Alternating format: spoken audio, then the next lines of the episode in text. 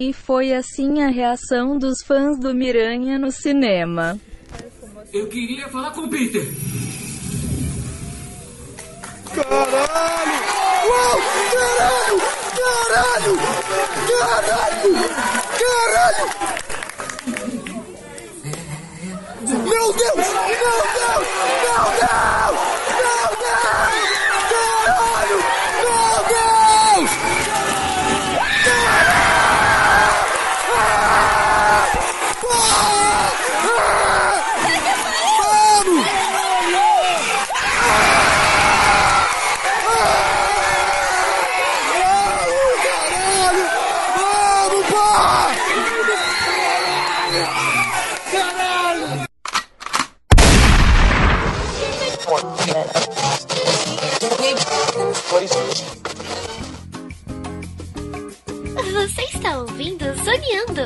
Podcast de cultura pop, nerd e afins.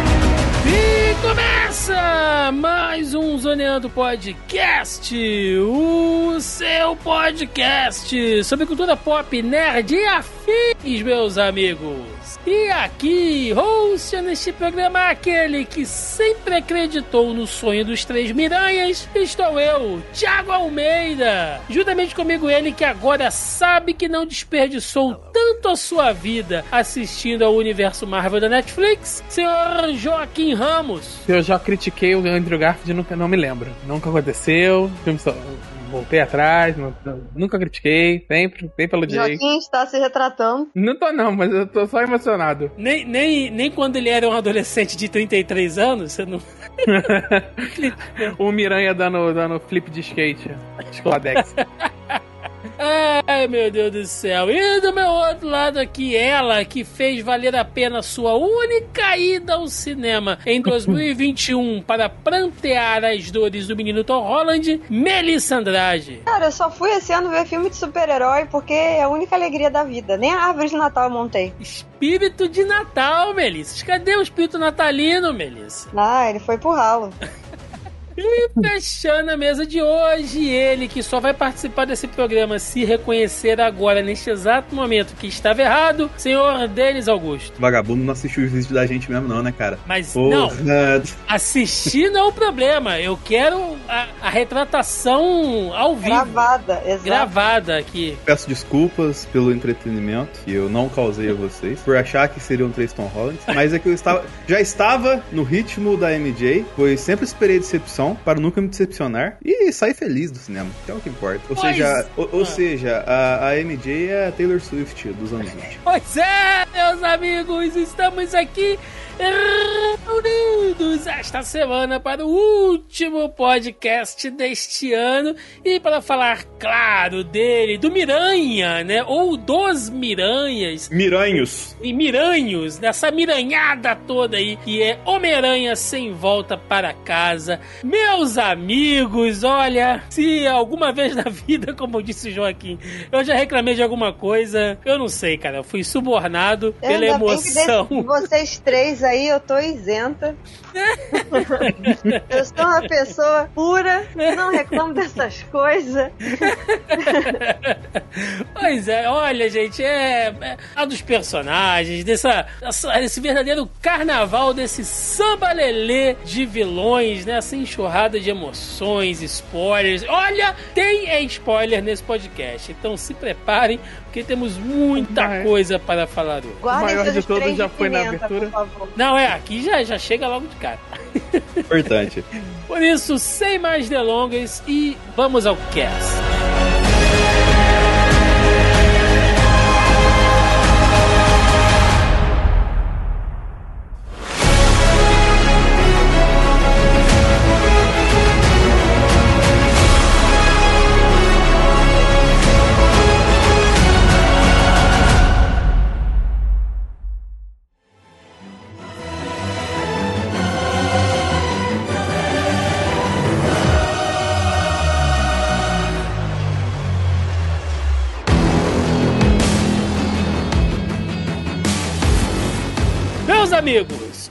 Homem-Aranha sim volta para casa. Tem muita coisa para falar hoje, tá? Então, temos aqui a nossa, nossa pautinha, olha só, fechando o ano com a pautinha, um roteirinho aqui pra gente seguir, pra ter- a gente não se perder, porque são muitos tópicos interessantes pra gente seguir. Mas, mas, antes de qualquer coisa, né? Eu quero só largar no ar aqui. Esse filme teve um hype maior que Vingadores Ultimato, vocês acham? Não, não.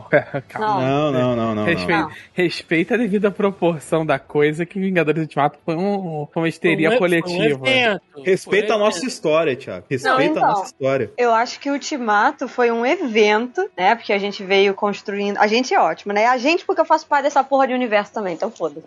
A gente veio construindo o, o universo durante muitos anos. Então, tipo, o Ultimato foi um evento. Eu acho que, né, dadas as devidas proporções aí, a galera tava esperando o encerramento dessa trilogia do Miranha e tal. Mas, mano, é só uma questão de comparação mesmo. Algo que todo mundo ficou hypado e que todo mundo correu pra comprar ingresso, travou os sites de pré-venda, foi um inferno pra conseguir ingresso. Então, assim, nesse nível, realmente, foi bem equiparado ali com o Ultimato. Agora, a grandiosidade do filme em si, em questões de produção e de conjunto de obra, não tem como comparar, não. O Ultimato Eu- é maior ainda. Não, e ultima, a gente tá com um pouco descalibrado, né? Porque a gente tá pensando assim, ah, teve muito, mas Eu tô os filmes da Marvel. descal- Eu passei um ano descalibrado já. É, né? Tá Tudo dois murcho anos- aí, né, Thiago?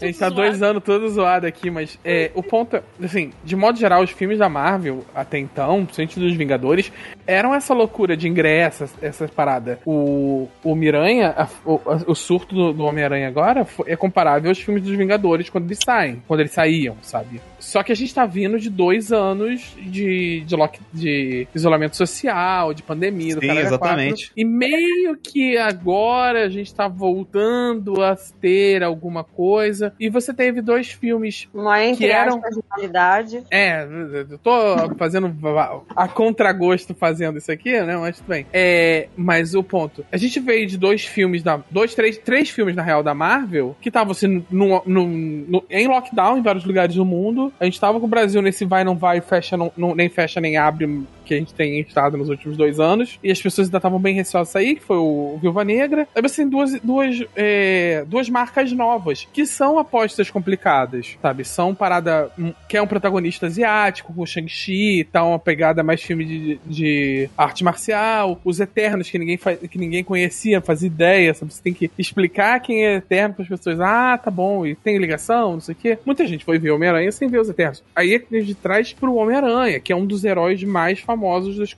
todos os tempos, sabe? Sim. Ele também- provavelmente é. tal- ele talvez seja o herói mais famoso da Marvel. Ah, mas se se não for tá cara. ali junto com. cabeça a cabeça com o. com o Wolverine. Ah, não, o Homem-Aranha é mais que o Wolverine, cara. Assim, Não, eu acho que em termos de, de, de merchandise e branding, eu acredito que seja o Homem-Aranha. É. Sim. Ah, durante, Mas- durante mas- muito tempo, o Homem-Aranha e os X-Men sustentaram a Marvel, né? Vocês sabem disso. É, ela não história, né? quebrou. ela não quebrou nos anos 90, basicamente carregada pelos X-Men e pelo Homem-Aranha. Por isso que a gente tem 84 Homens-Aranhas e, e Mulheres-Aranhas e Dois mil 132. mutantes. É.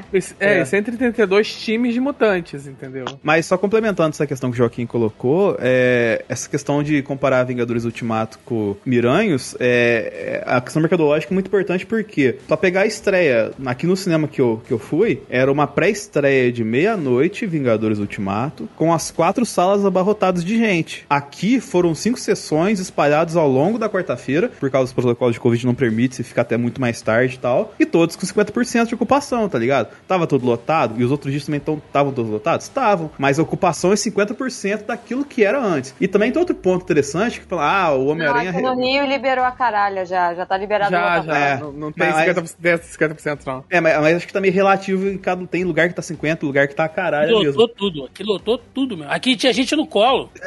Porra, no colo, no Aí é colo não chegou a né? rolar, não. Porra, Aí aqui- depois- Colo na Aí eu terra do Thiago aí, aqui eu não vi não. Meu irmão, Mas é, o, po- o quando- povo se empolga com o apareceu- cinema, né? Tem esse fetiche de cinema aí, aí fica Porra, assim, enfim. quando apareceram ali os, os personagens secretos, né? Pô, teve criança de colo correndo, meu amigo. Você, pô, o negócio ficou doido aqui, cara. Cadeirante dando cambalhota. Pô, foi um negócio maluco isso aqui, cara. Mas só pra fechar aqui, cara, tem outro ponto também, que é o preço do ingresso tá mais caro, né? É, é não, não é verdade. só isso, não. A maioria das políticas meia entrada é, rela- relacionadas a cartão de crédito, elas foram canceladas, né? Porque Também. não tinha cinema, por que, que você vai ficar numa parceria, entre aspas, com é, os complexos de cinema se as pessoas não estão indo, não estão usando? Então, Credicar, é, o Itaú, os bancos, né? Pelo menos aqui que eu vejo no, que eu vi anunciando quando a gente vai comprar ingresso online, as políticas, essas políticas de meia entrada associada com cartão de crédito que as pessoas usavam muito, eu, uma delas, eu usava o cartão do Itaú para meia direto, elas acabaram, então assim, acho que é só para quem tem vivo, se eu muito não me engano, ou claro, em alguns cinemas você consegue comprar meia entrada. É vivo. Não é tudo, entendeu? Então assim, e aí, acabou a parada? Não tem. E para quem é assinante Telecine, você tem acho que um ingresso por mês, eu acho, meia entrada, sei lá. Então assim, acabou as políticas de meia entrada. Então soma-se a esse,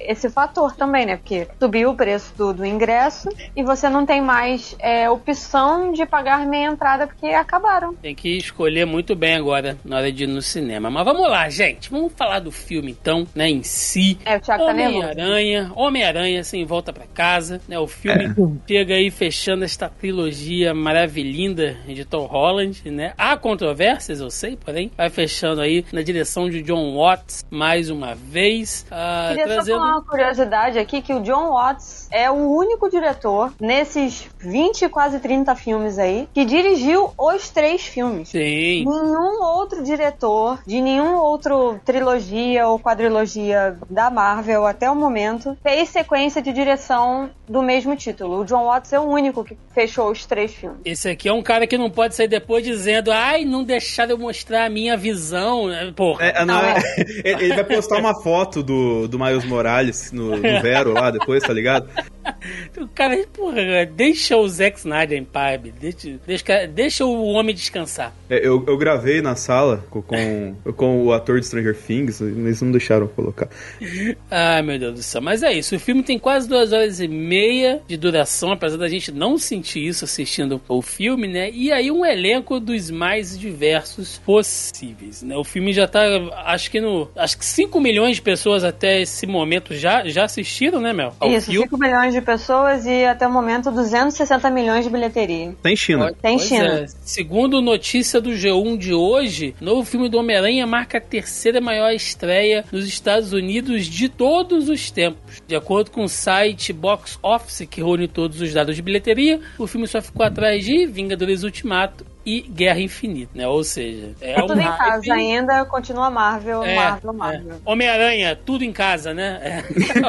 É o quarto filme, né? É, quarto é o orçamento de casa, né? Vai ser aí o, o filme da Marvel. Mas, gente, começando, né? Assim, ele já engata diretamente no Longe de Casa, o filme anterior, onde a gente viu lá eh, os conflitos do Homem-Aranha com o mistério, né? E o filme termina com o mistério revelando que Peter Parker é o Homem-Aranha, né? E ele sai ali como que culpado pela morte do mistério, que até então todo mundo achava que fosse realmente um herói de outra dimensão, de outro universo, enfim e tal. E começa, né, aquela sabatina pública que acontece sempre que o Homem-Aranha revela sua identidade, seja nos quadrinhos, seja, sei lá, nos jogos, nas animações, enfim. Por que, que vocês acham que com o Homem-Aranha, pri- principalmente no filme agora, tá focado no, no filme aqui, por que, que vocês acham que com o Homem-Aranha tudo é mais difícil, cara? Tudo é assim nesse sentido de que a galera quer escrotizar ele, né? Teve uma é galera foda, lá. Não, mas não é, não é só essa questão. Um monte de gente falando, ah, é, o mistério estava certo, não sei o que, e tem o, o, o- JJ Jameson, né, que agora é um cara da in- internet, enfim, ah, escrotizando ele e tal, sendo que diversos Ele é um Vingadores Ah, Ô, Thiago. YouTube um bolsonarista, merda né? também, É, cara. Ô, Thiago, ele é redator daqueles grupos que o anão que você frequenta lá, cara. o JJ Jameson pode trabalhar na Jovem Pan, né, cara? Se Ah, fosse com certeza. E ele e o. Alexandre Garcia dividem uma mesa fácil. É, é- nossa, que inferno.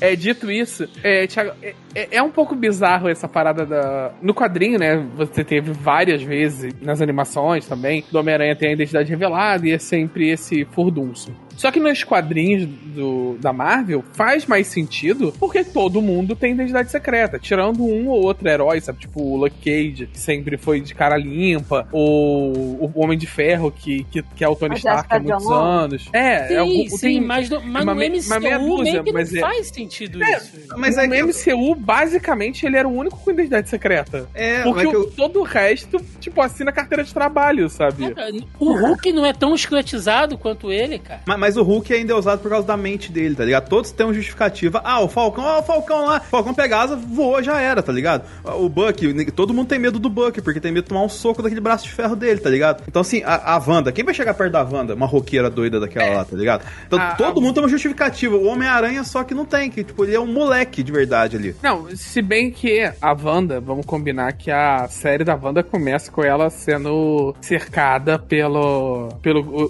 pelas forças de, força de defesa nacional, né? E, e o Guerra Civil é todo vagabundo querendo pendurar ela de ponta cabeça, sabe? Sim, gente, mas eu Então- tô falando o público. Você vê as pessoas na rua levantando cartaz, fazendo, sabe, um monte de pichação dele, chamando ele de assassino. Porque ele Sério? foi na narrativa, na storytelling lá, ele matou o mistério. Por isso. Não, não é isso. É porque o que esse pedaço mostra o, o lance da, da manipulação midiática. É porque tudo isso que eles fizeram. Eu entendo o que vocês estão falando, eu concordo. Mas o que, que o filme mostrou? Apesar de que eu achar que é né, um argumento puta fraco. Mas o que, que o, o, o, o filme fez isso, o roteiro fez isso, pra que o personagem do JJ fizesse algum sentido dentro dessa história. Ele tinha que Sim. aparecer e ele é, é, a gente que lê quadrinho, né? O mesmo. Não precisa nem ler quadrinho, você só assistir a animação do, do Homem-Aranha, você sabe disso. Ele é um dos grandes arqui-inimigos do Peter Parker. Ele tá sempre ali apunhando a vida do Peter de alguma maneira. É, e, consequentemente, ele faz isso com o Homem-Aranha também, né? Então, assim, é uma justificativa falha pra você adicionar esse personagem e o lance da manipulação midiática. A manipulação começa naquela, naquele vídeo totalmente manipulado do mistério, né? Que mostra o Peter dando o comando aos drones, né? É o Como que tava no crédito do filme até, né? Do, do É. logo da Marvel. Exatamente, quando começa o filme, né? Então, assim, já é tudo manipulado desde essa edição, desse recorte do vídeo, Pra dar a entender que ele fez isso de caso pensado, entendeu? Então, assim, o que eu acredito é que, além da manipulação midiática, tem o fato de que as pessoas ficaram se sentindo, é, como é que se diz? Traídas, digamos assim, entendeu? As pessoas Sim. ficaram se sentindo traídas, do tipo, nossa, eu confiei no Homem-Aranha e olha só, ele é um assassino, ele mandou. Como metade atirar dos Vingadores, né, cara?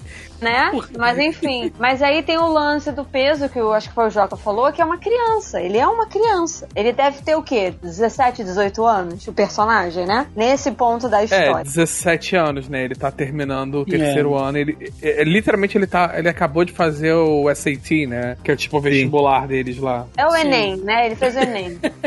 é. Incrivelmente é bem mais próximo É, do Enem sim, do que, do, que dos outro- do vestibular, tra- como a É gente fez na que nossa falei, época é de idoso. É, Porque Eu acho. tem o, o JD, que eles chamam, né? Que é aquela média, qual tipo o coeficiente do- da faculdade. Uhum. Você tira esse coeficiente, a partir desse coeficiente você sabe pra que faculdade você ou não, consegue. tal, Exatamente. Então É. por isso que eu citei o Enem, porque é realmente parecido. Sim, é. Eu acho que o que a Mel falou faz bastante sentido, né? Eu, eu entendo os argumentos de vocês e tal, mas acho que basicamente é pra fazer o personagem do JJ, que é sempre interessante, é sempre legal, né? E o D.K. Simons faz muito bem esse personagem, né? Então é bacana ter ele ali, mas eu ainda acho assim, dentro do MCU, eu acho um pouco e tanto que desproporcional, assim, né? Não, é falho. É falho. A gente é, tem, é tem outro ponto que advoga pra isso também, né? Que o filme inteiro se passa em Nova York, né? E assim, o eu acho que de todos os heróis da Marvel, até desse MCU, o herói mais próximo do povão é o Homem-Aranha, tá ligado? Não, o Homem-Aranha foi um dos que o público de Nova York viu enfrentando a ameaça do Thanos, cara. A gente tem que Sim. lembrar que quando rolou aquela treta, antes dele ir lá pro espaço, na nave, que é quando ele ganha a armadura nova, né, de nanotecnologia, eles lutaram, caíram lá no Central Park, ele, o Estranho e o Homem de Ferro, ah, porque grande parte das lutas o público não viu.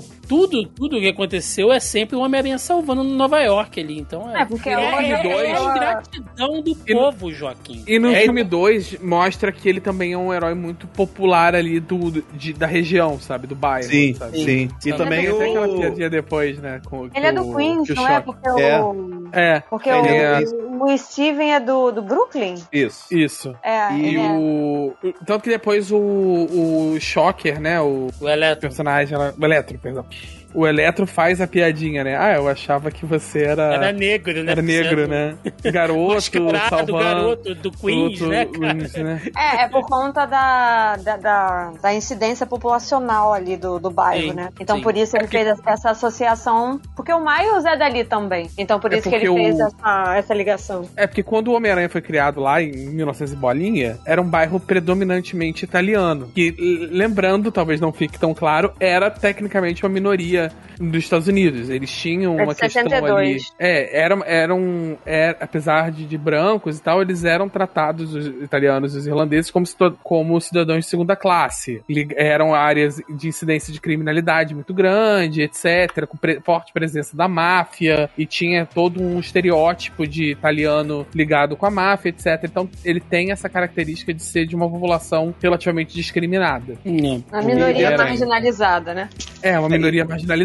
E que depois a gente vai ter uma atualização disso no, no novo, no Queens como ele é hoje, né? Com uma população predominantemente latina e negra. E, e essa população com essa característica marginalizada de associação com crime, etc. Crime organizado, etc, etc. Que aí você vai ter no, Miles, no Miles Morales. Então eles fazem um paralelo muito bom. E mais um contexto rápido dentro do MCU também, é que vai lembrar que no filme anterior, quando ele vai lá fazer aquela ação de caridade no, no Queens ali que ele tava vestido de aranha de ferro, veio uma coletiva em cima dele ali, porque ninguém tem mais informação de Vingadores nenhum. Então, tipo, o rolê desse terceiro filme, ele é colado com o segundo, e o segundo é meio que acontece muito, é, muito próximo ao que aconteceu em Vingadores Ultimato. Então tá todo mundo efetivamente perdido. Uma das referências que surgiram primeiro foi o Aranha. E quando tem um exposed da, sei lá, da única referência, entre aspas, que sobrou dos Vingadores, a, a audiência vai cair matando em cima mesmo. É, bom, e nesse ato inicial, né, nesses 15 minutinhos iniciais que mostra todo essa, esse barulho.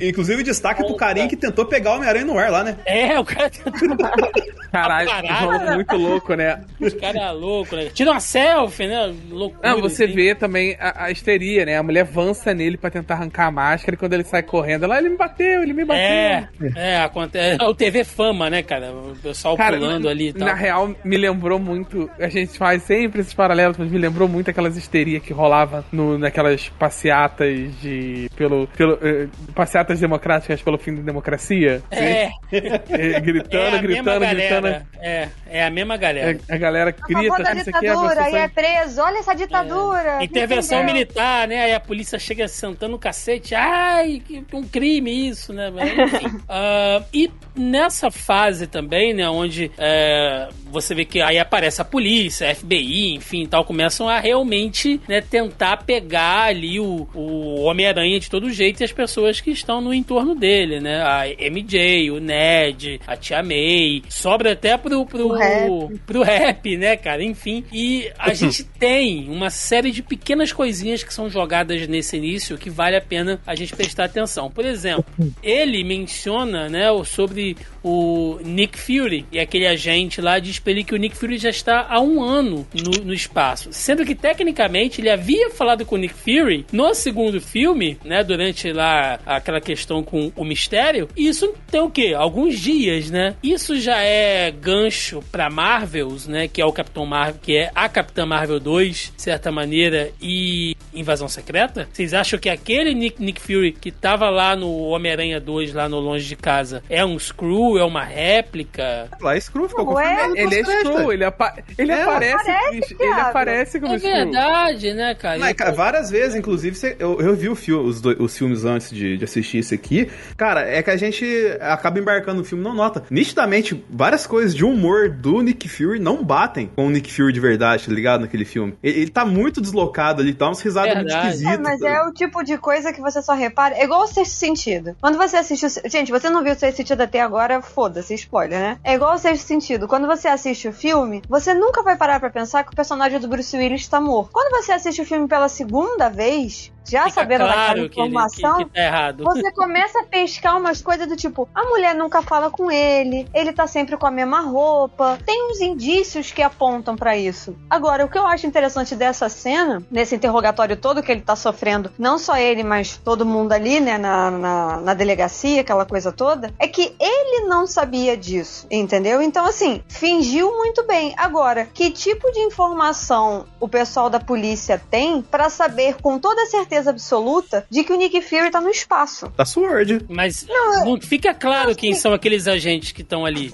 É, então, tem É, também isso, não- não porque diz. assim, tecnicamente, o Peter Parker, ele é bem informado, porque ele tem o rap do lado dele. E o rap tem as conexões, e as conexões passam pra ele, e ele passa isso pro Peter Parker. A gente viu Eu acho que o rap, eu acho que o rap nem é tão bem informado assim. Já E que foi, gente- né? Agora já. É, Não, ele, ele ele é era o braço ele direito ainda- do. ele ainda tá dentro das indústrias Stark, pelo menos. De É, alguma mas maneira, assim- ele tá, ele sabe de alguma coisa. Então, assim, ele saberia de informações que o Peter não sabe. Pelo menos Em isso. teoria, né? Tem em teoria ele continuou. Os agentes, os agentes vão dentro das indústrias Stark, né? Nas primeiras cenas lá mostra uma cena bem rápida, assim, então de caminhão saindo de, de dentro das indústrias Stark, é os agentes lá. Em teoria, ele continuou trabalhando pra Pepper e pra. Esqueci o nome da filha da- dele. Morgan. Morgan. É, então tecnicamente ele cortaram a ainda. cena é- deles, né? Cortaram a cena dela. pra- Provavelmente seria interessante, né, ver. Porque tecnicamente ele, o, o Peter era muito próximo do Tony, né? Seria interessante ver. Isso é um tipo de informação que, fica- que você precisa ter pelos outros seriados, né? Eu ainda não vi Gavião Arqueira, tá atrasado, mas se a gente vê WandaVision e o Winter Soldier, o Falcão e o Winter Soldier, Cowbuck, né? O Azinho Bracinho.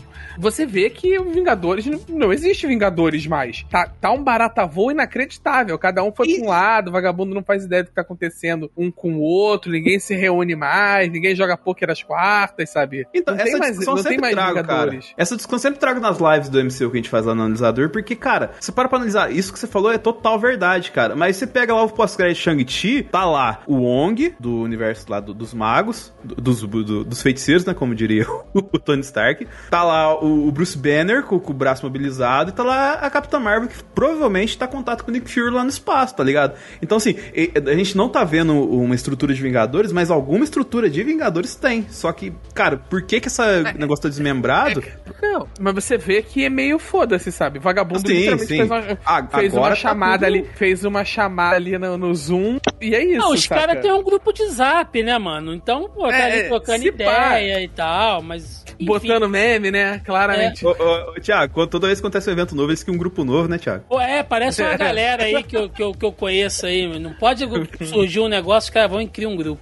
Ah, agora, vocês puxaram um, um gancho bom falando sobre o, o rap, né, e as indústrias Stark. O negócio não tá muito bom não, né, cara? É porque aquela tecnologia dos, dos drones lá do Mistério é tecnologia, de certa maneira, Stark, né? Apesar de ser alterada, enfim. Dessa maneira, não, é. Não, É é, tecnologia digo- Stark. É porque não É, é, ele- porque não foi feita diretamente pelo Pelo Stark, Tony. né? Pelo To- Não, mas Ela todo mundo, fe- é, todo ela mundo foi que tava em feita- volta do Tony fez. Ela foi feita pelos cientistas pela in- magoados, né? Pelos Isso. cientistas. Não, ela foi feita pela Sentidos. indústria Stark. Mas, É, ela É foi o feita Barf. pela- É o Barf, que virou Mas- bafo na tradução. mas o que eu quero dizer é que o que dá a, a entender ali é que já começam a virar de novo, né, as atenções para as indústrias Stark. Você vê que ela não sai muito bem dessa história, né? Fica um pouco jogado ali e tal. Mas eu não sei porquê, quando eu vi ali aquela cena lá do repórter falando, né, ah, as indústrias Stark estão, estão é, podem estar envolvidas e tal, e tem uns militares ali perto e tal, me lembrou o Homem-Aranha, o Homem-Aranha, me lembrou o Homem de Ferro 2, né? Quando É. os senadores estão tentando dar o golpe lá da. é, não, você tem que abrir a patente aí, né, pros Estados Unidos e tal. E o Tony fala, tipo, pau no seu cu, a tecnologia é minha, se você quiser, você vai lá e tira, né? E É. agora, sem Tony Stark, quem é que tá cuidando, cara, disso? É, isso é uma parada que é um tom, é um tom muito frequente nos filmes da Marvel pós-Ultimato, que é meio que. É, tem um certo tom iconoclasta, sabe? A parada. O- com os heróis mortos, né, ou desaparecidos, eles são figuras santificadas, o Homem de Ferro, o Steve Rogers, não sei o quê, mas todo mundo tá tentando capitalizar em cima do vácuo. Aí a, a figura santa, messiânica, existe, salvou e tal, e tem estátua, caralho, a quatro, mas o que ficou pra trás não tem mais a proteção da figura pública daquele herói. Então, assim, que estão tentando criar um novo Capitão América, então, então assim, é, é, é, é é passível de, de se assumir que a, eles voltaram a tentar ter controle da tecnologia militar Stark, o governo americano, entendeu? Então, sem a figura do, do Tony pra proteger aquilo, talvez É, as coisas não estejam tão seguras. Total. É porque saiu uma caralhada de caminhão, então a gente não sabe pra onde aqueles caminhões foram e muito tinha. menos o que, que tinha ali dentro. Foi pra Brasília, né, fazer protesto. Não, mentira, sacanagem. é... Mel, você acha que isso também pode fazer um certo barulho lá na Guerra das Armaduras? Cara, provável, né? Porque eles precisam de um gancho. Eu acho que vai É. rolar muito em torno disso. Acho que o plot vai ser muito em torno disso, assim. Porque por É, mais porque que a a Pepper seja, né, por mais que ela seja ativa ali e tal, maluco, vão fazer uma pressão muito forte, principalmente o governo, pra tentar tomar as coisas do Stark, sabe? É, ele é muito mais leniente, né, do que... Não, não, e outra coisa, o Stark, qualquer coisa, vestia uma armadura e explodia as coisas, né, cara? E ela não. não dá pra estar fazendo assim, mas enfim. Agora, uma que tava ali meio que cantado a, a pedra, mas que ninguém viu, é a aparição de Matt Murdock. né? Não, Ninguém- esse foi a melhor. ninguém- Ahem. Já tava na internet já. Você vazou. Porque, nossa senhora, gente, olha só, peraí, peraí, vamos combinar uma coisa. Eu acho que todos os segredos, entre aspas, desse filme foi muito mal guardados desde o início. Eu acho que eles não um que queriam eu não nem guardar, eu acho que eles não queriam nem guardar os segredos, porque não é possível que a Sony não faça nenhum tipo de, de, de contenção de porra nenhuma, porque, gente, tudo, tudo, ou pelo menos, sei lá, 70% das informações pertinentes desse filme vazaram na internet. Eu acho isso, assim, a- absurdo. Eu tava Vazou até conversando imagens, com... né? E ainda tem isso, mano. Se fosse só especulação do tipo, olha, é, dizem é, pessoas que trabalharam na edição do filme que o, o Charlie Cox vai aparecer, né? Que é o ator que faz o Demolidor. Você falar e você provar isso é muito diferente. Mas saiu imagem, entendeu? E aí a Sony ficava naquela, não, porque é montagem? E aí começaram a botar até o Agostinho Carrara apareceu sentado ali na, na mesa. essa essa é daquele maravilhosa. cara. É maravilhoso isso. Não, eu fico imaginando, eu- até perguntei isso pra um amigo, né, quando eu vi o filme e tal, a gente tava conversando. Eu falei, mano, imagina só se isso é na época de Ultimato e vaza a cena que o Oh. Capitão América segurou o Mjolnir. Hum, Puta que pariu, hein? Ima- só imagina, porque tem o mesmo peso. Dentro deste filme, o- nem tanto o, o Demolidor, né, o, o Murdock aparecer, mas o fato da confirmação dos dois outros aranhas aparecerem tem exatamente o mesmo Ah, é, peso sim, pro filme que Muda o Capitão América total. segurando. Exatamente, então assim, eu tava meio, total. eu tava meio que cagando, sendo bem sincera. Cagando entre várias aspas, né? Porque eu falei, mano, os caras já vão aparecer, então meio que foda-se, entendeu? Eu queria que isso fosse uma surpresa de sim ou não. Como já tá tão confirmado, estragou a minha expectativa. Mas o Matt, como eu não vi, eu vi depois essas montagens e tal, que o pessoal tava falando, mas eu não vi a, a imagem em si, então eu não sabia exatamente em que momento ele ia aparecer. Então ali pra mim foi uma surpresa. E é Porque eu muito sou boom, muito toma aí. Exatamente. Porque eu sou muito apaixonada no personagem. Tipo, é um dos meus heróis preferidos. Eu usei a porra de um personagem do quadrinho dele no meu TCC, entendeu? Então, assim, eu li sei lá quantas mil revistas. Eu tenho acho que 50 gigas de revistas do, do, do Demolidor, pra, que eu peguei isso pra faculdade na época. Então, eu sou muito apaixonada no personagem. E o Charlie Então, Cox é mais- muito bom de Demolidor, né, cara? Nossa, Não mano. E muito bonito também. Eu fico, gra- eu fico grato de eles não terem trocado, sabe? Foi um dos maiores acertos da parada da Netflix. Eu, eu tenho questionamento vazamentos sobre toda a escalação de elenco do- da série da Netflix, sabe? Das séries. Ah, do falamos muito disso aqui. É, a gente já gravou Não. um monte de programa. A gente tem Exatamente. dois podcasts de punho de ferro, então assim, ninguém tem direito de ver, né? cobrar nada. entendeu? Ouvinte, vocês não próprio- podem cobrar nada da gente aqui, não. É, isso é verdade. E o próprio Feig falou que, tipo, eles não iam reescalar o Demolidor. Seria, é sempre o Charlie Cox. Quando ele falou isso, E a antes cara da estreia do... Quando ele É, falou não, é- isso, é- antes da estreia do filme, já ficou, tipo, selado de que ele ia aparecer. Mas Não, e ele ainda um- mandou uma, né? É, que assim, ah, não, eventualmente a gente vai, vocês vão poder rever o Charlie Cox como, o de, como Matt Murdock, só, só não sabemos quando nem onde ainda. Aí a Amy Pascal faz uma outra cara enorme, assim, tipo, ela, ela brilha Aquela neon. cotovelada assim no. no- no- É, ó, ó, ó, ó, ó, ó. É. Não, e ele ainda falou isso porque foi. Tá quase confirmado de que ele vai ser tipo coadjuvante na série da, da Mulher Hulk, né? E também a série da Echo é toda. Tipo assim, se seguir o padrão dos quadrinhos, né? A Echo bebe muito de Demolidor e Rei do Crime, né, cara? Então, Sim, assim, lugar sim. pra aparecer. Não, é, é, cara, tem, tem muita coisa pra falar sobre, sobre isso, porque, dando até um- uma pequena vírgula aqui de spoiler, né? O Rei do Crime já apareceu, já foi citado ali na série do Gavião Arqueiro. Muito Então, obrigado, você acabou de dar um spoiler pro Joaquim porque ele não viu a série E ainda. é, o Eu não vi não nada viu. ainda. Foi mal, Jota.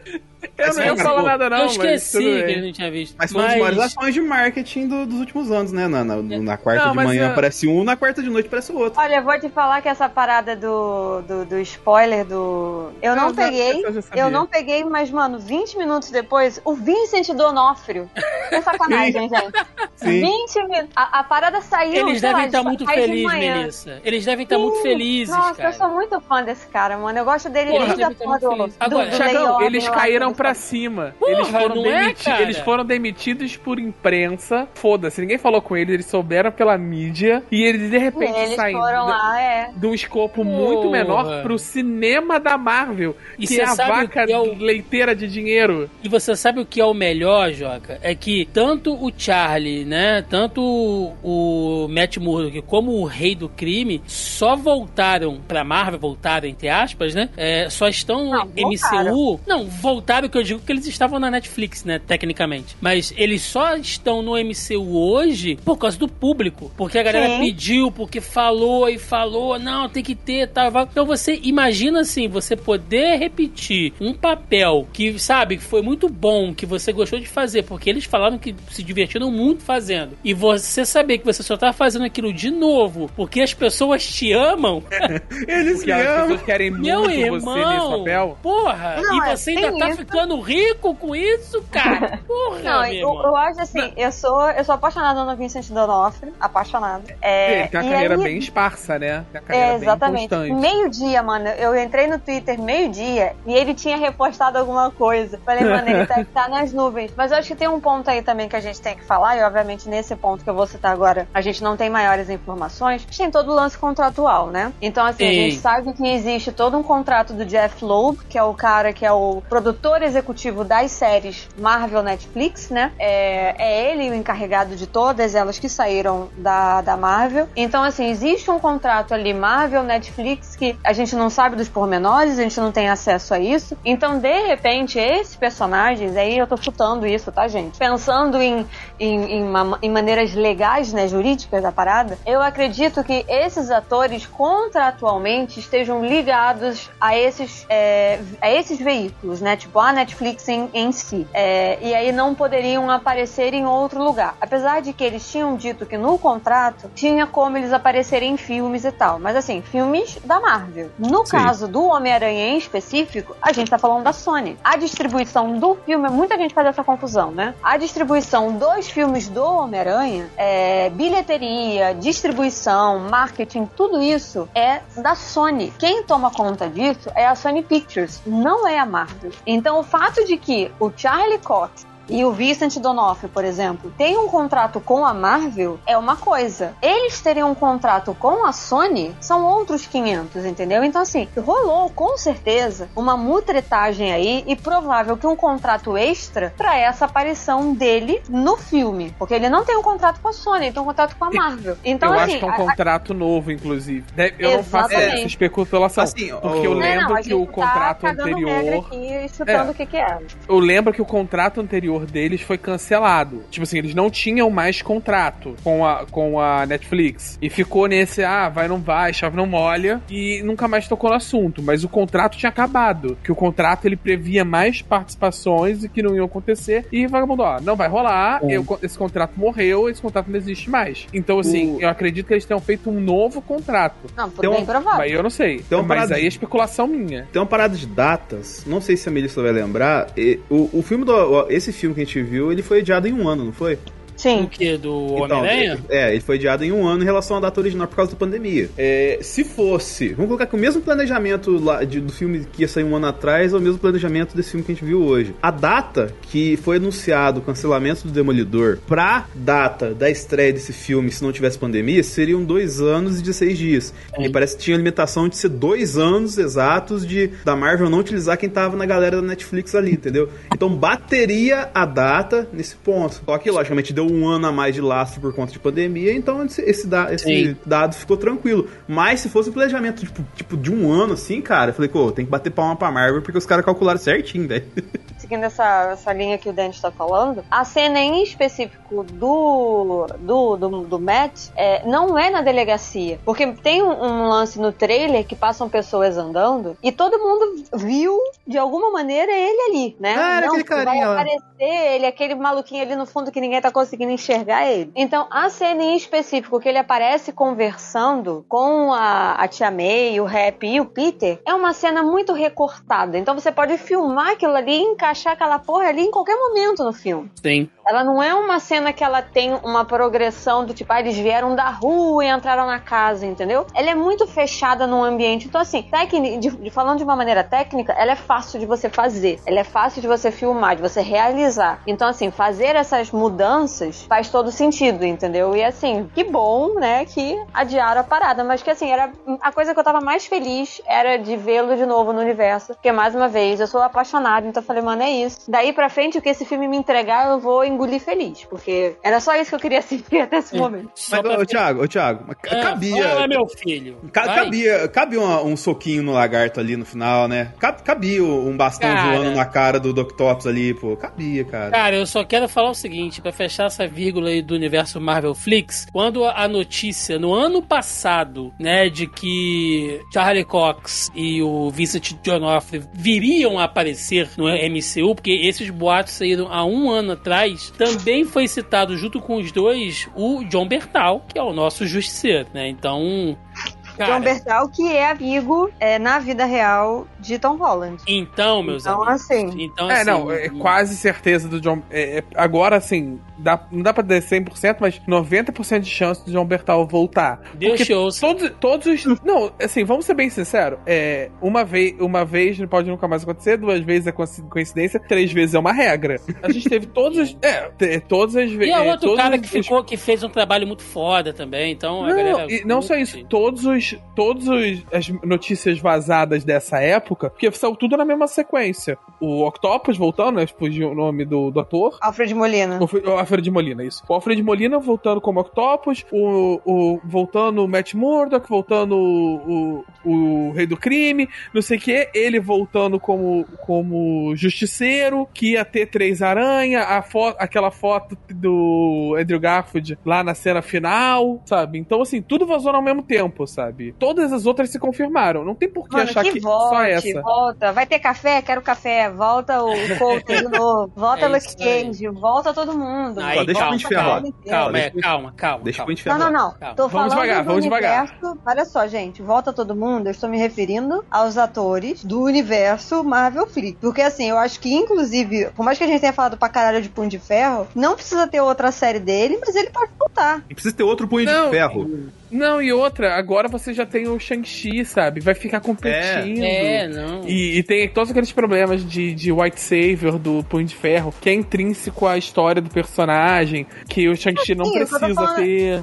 É, Então, assim, assim- o que eu tô falando é que é possível, entendeu? Então, já que eles abriram essa porta, não tragam todos, mas dá pra trazer uma galera. Pelo menos uma participação, saca? É. Vem um maluco, entra, faz uma cena, passa uns dois episódios, se for alguma coisa. Ou então ele faz uma participação num filme, alguma coisa assim, entendeu? Ele não precisa vir e ficar e se tornar um permanente. É. Mas é bom abrir essa porta do tipo, é. O que eu quero dizer? Peraí, dá um minuto. Ah, o que eu falo de abrir essa porta é que deixar registrado que o que foi feito na Netflix e que a galera gostou tanto, que a gente não vai apagar isso, entendeu? Então, assim, trazer essa galera de volta é meio que retificar que, olha, a gente viu que vocês gostaram, nós entendemos isso, nós vamos trazer os personagens em alguns momentos, não vamos refazer, eles não vão ser reescalados, a gente não vai refazer mais essas histórias, vai ficar do jeito que tá, a gente já entendeu, mas tá eles aqui, ó, a gente gostou, a gente entende, então, assim, é unificar o universo, entendeu? É tipo, e se a parada. Precisar fazer filme de origem, é melhor ainda, né, cara? Aí já- É, então assim, cara- é só pra solidificar a parada, tipo, beleza, tá aqui, a gente tem produtos muito bons e não tão bons, mas é Sim. o que a gente tem, a gente respeita, a gente entende e abraça isso, estão todos eles aqui. Então, assim, é só abraçar tudo, entendeu? Não precisa aparecer Sim. todo mundo o tempo inteiro, mas é só esse- eles jogarem essa mensagem do tipo, olha, realmente a gente, né, tá essa galera aqui, eles são de verdade dentro desse universo, então a gente gosta, vamos respeitar isso, eles estão aqui, eles fazem essa parte, Sim. não é separado. E esse filme é a maior prova de que a Marvel agora vai pegar o que ela quer de bom e o que ela não quer de bom, ela vai deixar de canto. Inclusive, um abraço pra Topper Grace aí, porque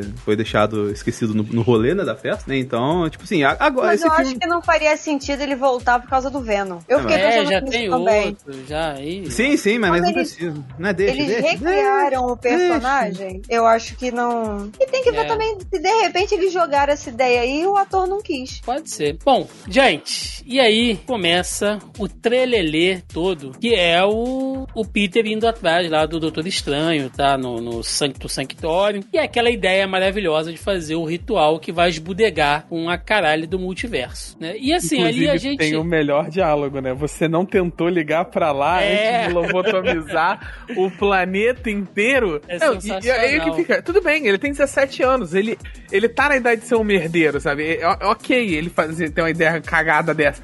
O que me incomoda é o senhor Steven Strange, né? Que é o mago supremo, do, é, doutor neurocirurgião, caralho, a quatro, com 40, mais de 40 anos nas costas. Me olha e fala assim: Porra, sabe que é uma boa ideia? Bora cagar isso. Bora Então, cagar a porra da continuidade. Aí- aí- então, aí que tá. Aí parece que é um negócio recorrente ali, tá ligado? Chegamos me incomoda no, um pouquinho no, do, o Strange nesse aspecto, sabe? Que já era um Nossa, problema. obrigada, do. Joca. Que ele, ele. Que já vem do filme dele, quando a gente gravou, eu falei que isso me incomodava. É que eles tentam. O ator tem uma veia cômica, tá? Isso é bacana, mas eles tentam botar muito uma veia meio descoladão, o Tony, meio A Tony gente Stark, responsável. muito essa coisa da, da comédia mal encaixada, principalmente no filme do Doutor Estranho, e não Exato. precisava, né? E aí volta Não. aqui de novo, sabe? E, e é uma tem um parada que, por exemplo, ponto. nos dois Vingadores, tinha sumido. Quando ele aparece no, no Endgame e no Ultimato, ele não tá com essa parada cômica. Que tem o o, Tony Endgame e o. Ultimato é a mesma coisa, Guerra Infinita e É, Ultimato. o Guerra, isso, Guerra Infinita e Ultimato. é, ele, ele não tá com essa a ver com, porque tem o Tony Stark ali, então eles dão uma parada, ele vai mais na direção do personagem original. Ele, ele, fica, ele fica mais. á- Ele ainda é ácido, ele ainda dá uns comentários meio sarcásticos ali, mas ele é um cara muito mais centrado, muito mais monástico, né? Que tem muito mais a ver com o personagem de origem. Não, o que eu achei muito estranho nesse filme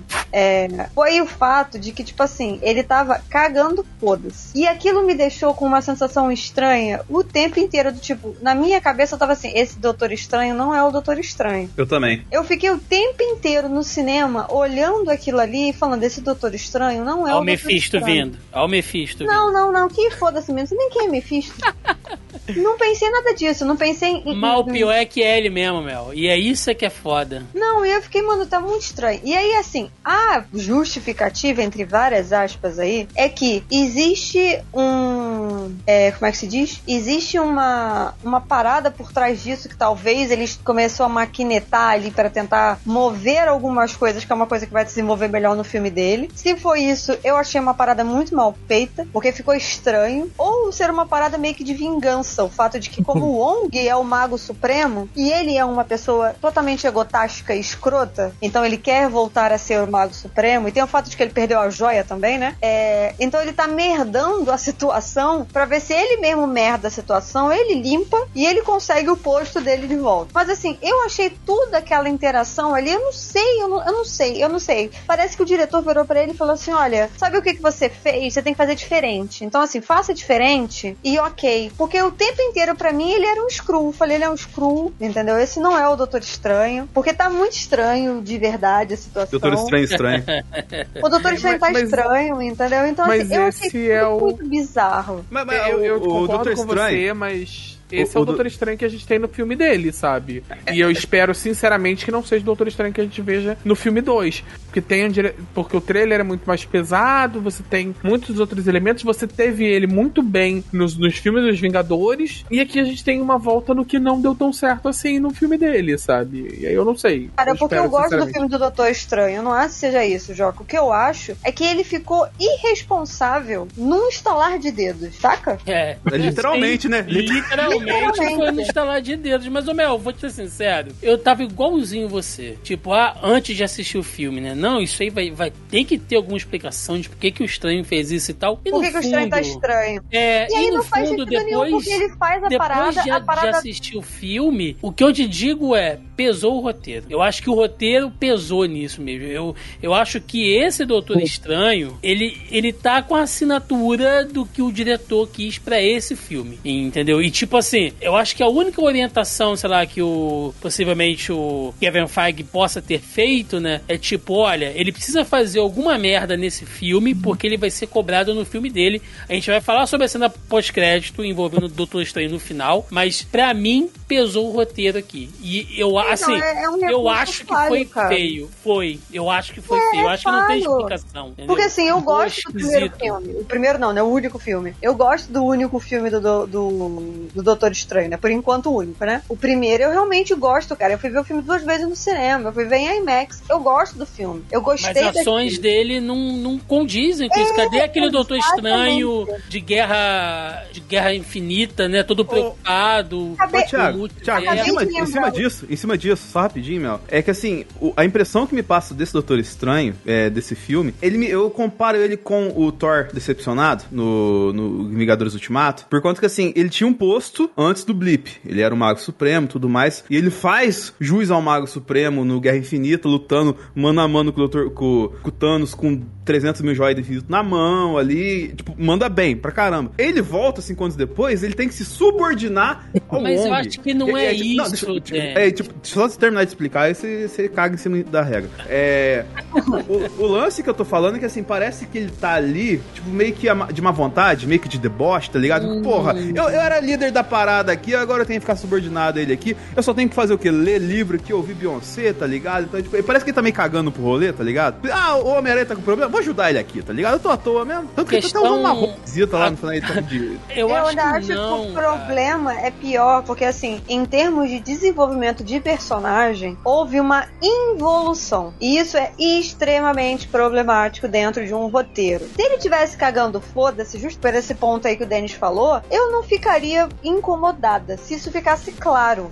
Mas o que claro parece. dele. Acho que, entendeu? Mas o que parece é que é uma involução. O personagem evoluiu. A gente viu que ele era extremamente. Assim, o personagem é egocêntrico no quadrinho e, né, a essência dele é essa. Então, assim, no primeiro filme tem aquela evolução toda, aquele vira o Mago Supremo, beleza. Ok, ok. Aí viemos com os Guerras Infinitas da Vida e os Vingadores e tudo e tal. E aí ele assumiu uma posição meio que de sábio e de conselheiro da galera. Então, assim, ele era o que tinha visão e que explicava tudo. Então, assim, ele subiu na evolução. Ah, beleza, teve o blip e tal, mas, cara, a gente já viu várias pessoas que voltaram do blip e continuaram exatamente daquele mesmo ponto e foram em frente com aquilo. A própria série do Gavião Arqueiro, não vou dar spoiler não, mas mostra isso. Mostra várias situações que se passaram após o blip. O, o blip. A gente tem a série do Fallbuck, que também mostra isso. Mostra como é que as pessoas continuaram com a vida depois da parada. Mas aí parece que ele teve essa evolução, mas ficou mal construído, ficou mal feita a parada. Mas isso é um problema de roteiro, entendeu? E aí cê tá- ele volta, lá no final do filme ele volta a ser. No final do filme, assim, na cena de, de luta. né, ele volta rolê porque ele tá putaço, porque o Peter deixou ele lá no Grand Canyon 12 horas. Por isso que É, ele volta. mas eu acho, eu acho, Mel, que o que justifica um pouco isso que você tá falando também é assim, nós como público, né, a gente tenta en- enxergar tudo através do olhar dos personagens, né? O que moveu o personagem para aquilo ali, o que aconteceu na vida dele até aquele momento para que ele mudasse aquelas atitudes e tal, porque personagens mudam, né? Eles, eles vão se construindo ali, as suas motivações e tal, elas vão se alterando. Mas tem um fator que é importante que a gente tem que levar em consideração também, que mesmo o MCU sendo um projeto único e unificado, ah, você ainda tem uma individualidade muito grande do ponto de vista autoral quando você trabalha com roteiristas diferentes, com produtores diferentes e principalmente diretores diferentes. Por exemplo, pega os Vingadores do Joss Whedon, o tema deles, a, a forma como eles se tratam, a, a forma como eles desenvolvem diálogos, e pega os Vingadores dos Irmãos Russo. Pega o Thor do Thor Ragnarok e pega o Thor de Guerra Infinita. Tudo bem que ele passou por um trauma e tal, mas até a pegada de comédia, até as cenas do Thor ali em Guerra Infinita que envolve comédia, é uma outra pegada, é um outro tom. Os diretores constroem isso. Então eu fiquei igualzinho vocês, achando que teria uma grande explicação, e no fundo eu acho que pesou o roteiro. Eu acho que o diretor falou: olha, o Doutor Estranho vai tentar ajudar o Peter Parker, mas as coisas vão sair do controle. Mas acho que em momento nenhum ele pensou: poxa, eu acho que isso vai descaracterizar aquele Doutor Estranho que os irmãos russos construíram. Exatamente, faltou que é o um cara, aí. Sabe? Que é o cara preocupado com a conjunção do multiverso. Então, sinceramente, eu acho que não tem nada de ciúme com o Wong, que não tem nada dele estar se sentindo diminuído, até porque ficou bem claro que o Wong ele é o Mago Supremo por uma questão burocrática. Porque Sim. não tinha outro pra assumir. Então. E que não tá sabe? gostando nada de fazer o rolê, né? É, cara, não é, entendeu? Eu acho O que. Wong, o Wong tá put... Acho que E o dá a entender que o Wong pesou. tá putaço também, né? Eu tá É. vendo que eu tô com o Wong. Ele, tem um monte de coisa. é aquele clássico É que cara que ganha, promo- que ganha a promoção, mas não tem aumento de salário, só ganha Pô, a gente viu em. Shang-Chi que o lazer do Wong agora é trocar soco com o Abominável, cara. E a gente não sabe, vai que ele tá arrumando uma grana ali, porque tá É, cara. alguma coisa. É, cara, Então, porra. E a gente vê que ele não tá muito feliz, né? Tipo, eu tava bom, é. eu tava muito bem no meu papel Me de deixa fora disso. Ele fala pro, É. pro Stranger, então.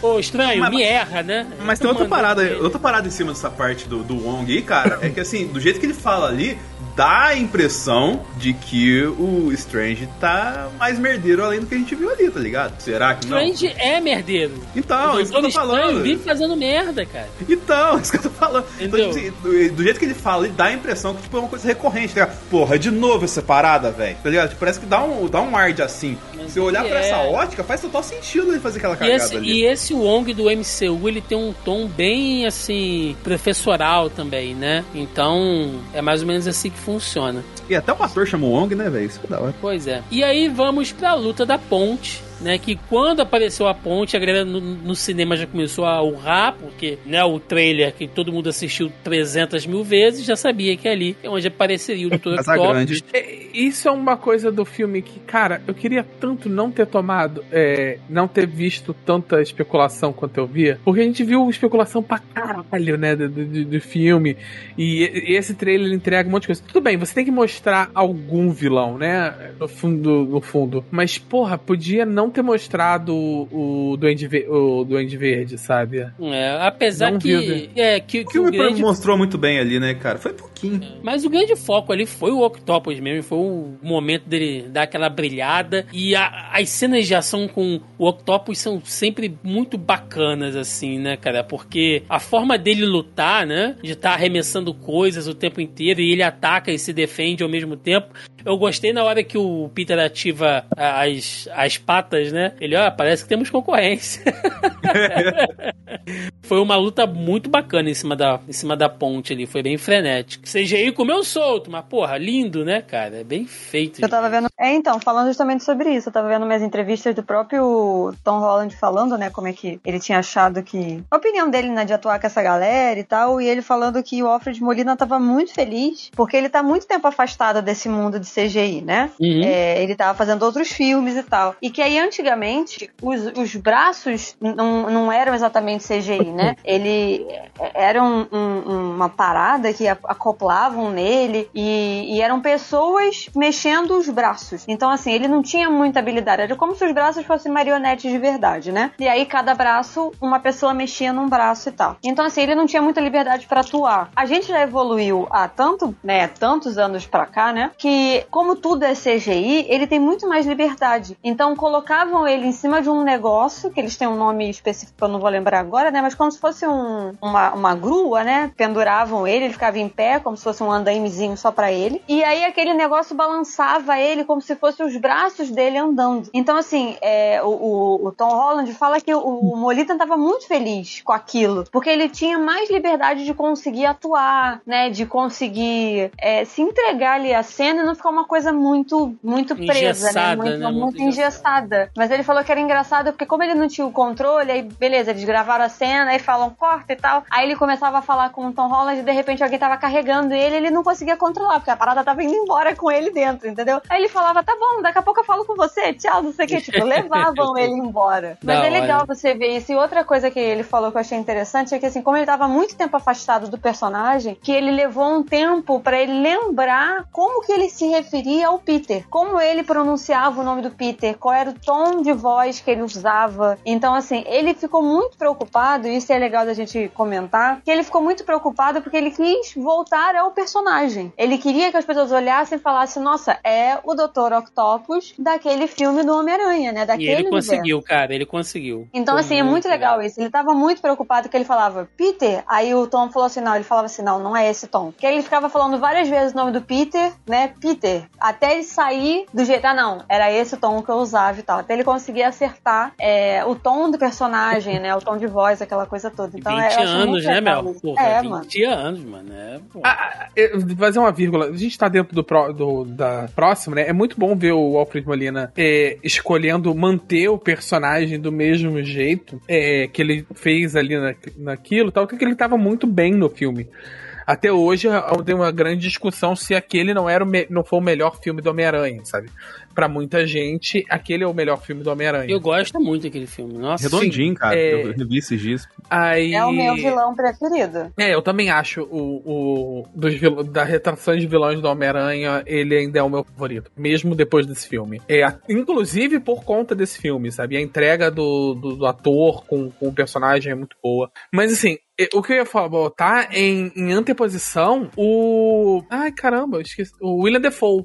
Que o William Defoe, ele tá muito melhor nesse filme do que ele tava naquele original. Não, ele Não tá solto, né, cara? Ele não tá sei só, não sei ele. se, não sei se pela edição, não pela direção, ou também porque o William Defoe ele vem de um período largo, ali de uns 3, 4 anos, que ele só tá fazendo filme de circuito, sabe? Ele fez tipo Farol, ele fez um monte de filme ne- nessa Projeto. Flórida. Ele ganhou, ele ganhou mais É. liberdade. Eu tava vendo hoje, ele tá com. Vamos lá, né, gente? Ele tá com 66 anos. Acho que é bom a gente também botar as idades da galera aí, é, porque nem Porque todo ninguém mundo tá- tem a ninguém é disposição. criança ali mais. desse- Exatamente. Nem todo mundo tem a disposição desses caras também, né? né? Nem todo mundo, gente mais nova, não tem a disposição desses malucos. Não, ele É, mandou bem e- demais. É, e eu tava vendo uma entrevista dele, ele falando que uma das condições principais pra ele aceitar era se ele pudesse fazer algumas cenas de ação. Ele falou que ele só voltaria se ele pudesse fazer cenas de ação, que ele não queria. Aí, ou seja, o que dá a entender é que no primeiro filme, no primeiro filme que ele aparece, obviamente, ele não teve essa liberdade. Então agora que ele tem essa liberdade dele participar das cenas de ação, porque o que ele falou faz muito sentido. Ele falou assim, porra, grande parte do desenvolvimento do vilão é em sequência da cena de ação. Então é Sim. muito estranho eu ficar de fora vendo um dublê fazer todas as piruetas que ele tem que fazer e aí de repente corta, o maluco sai, eu entro, eu não participei da parada, eu não sei o sentimento que tem aquilo, eu não sei qual é a emoção, eu só tô de fora assistindo. Então assim, do ponto de vista de um ator de método que ele é, é faz todo sentido, entendeu? E o Você na puta cena. interpreta até apanhando, Melissa. Aquela hora que o Peter tá dando soco na cara dele, ele Nossa, tá aquilo é rindo, maravilhoso. cara. cara. É Porra, foda, é, é- muito é- perfeito. É o Batman e o Coringa aquilo ali, cara. É muito da hora aquilo. E vamos lembrar, assim, venha bem ou mal, tem mais de 20 anos entre um filme e outro. Ele, ele amadure... ele já não era uma, nenhuma criança quando ele fez aquele primeiro filme, ele já era um ator relativamente consagrado, mas ele teve Veterano, um né? amadurecimento. É, veterano e tal. Mas ele teve um amadurecimento e ele teve também um respeito grande da indústria recentemente. Ele Sim. vem de uma sequência de filmes aclamados pela crítica e muito bem, e, e muito bem conceituados. E filmes que ele teve uma um- muito focados em atuação, sabe? Filmes densos e tal. Então ele Sim. pôde explorar muito mais. Ele aprendeu também, sabe? É, filha, puta, filho da puta foi Van Gogh, né? Cortou a própria orelha. É, e, bom, a gente volta de novo, né? Doutor Estranho ali agindo de maneira completamente inconsequente, botando três adolescentes na masmorra do bruxo. É mais pra ou menos o, a proposta do foda-se, que ele tava meio, meio Thor ali, meio Pra lebalso. poder lidar com vilões interdimensionais, assim, e vai embora. Tipo, ó, faz o Scooby-Doo de vocês aí, que eu vou cuidar de outras coisas, né, cara? De novo, muito diferente daquele Doutor Estranho, com aquele senso de dever que ele deveria ter, que a gente aprendeu, né, dos últimos filmes. Mas, enfim. É, eu, eu vou, eu vou Já advogar. falamos sobre Vou advogar. isso, não vou ficar batendo nessa... É. Vou Vou advogar a ficar favor do, batendo do em cachorro Strange. morto, não. Vou advogar a favor do Strange aqui, porque ele fala nesse filme que ele. O multiverso é um negócio que ele pouco sabe, né? E que os magos pouco sabem. E sabe pós-créditos é em cima disso, né? Estaria É, o Strange preocupado demais em estudar o multiverso? Ah, não, não. Isso é bem então, claro é- que ele, ele se aproveitou da situação Total, que- total. pra poder estudar a parada. Isso, isso, isso eu vou dar um desconto, que isso é, é a parte menos roteirismo da parada. Porque assim, é óbvio que o Strange faz merda, porque o roteiro precisa que tenha cagada, sabe? Ele é, é- ele é um mago, mago, ele não é um mago supremo de sacanagem, sabe? Ele não erraria o É o feitiço ex, tanto Joaquim, assim. ele é o ex, ele perdeu o posto.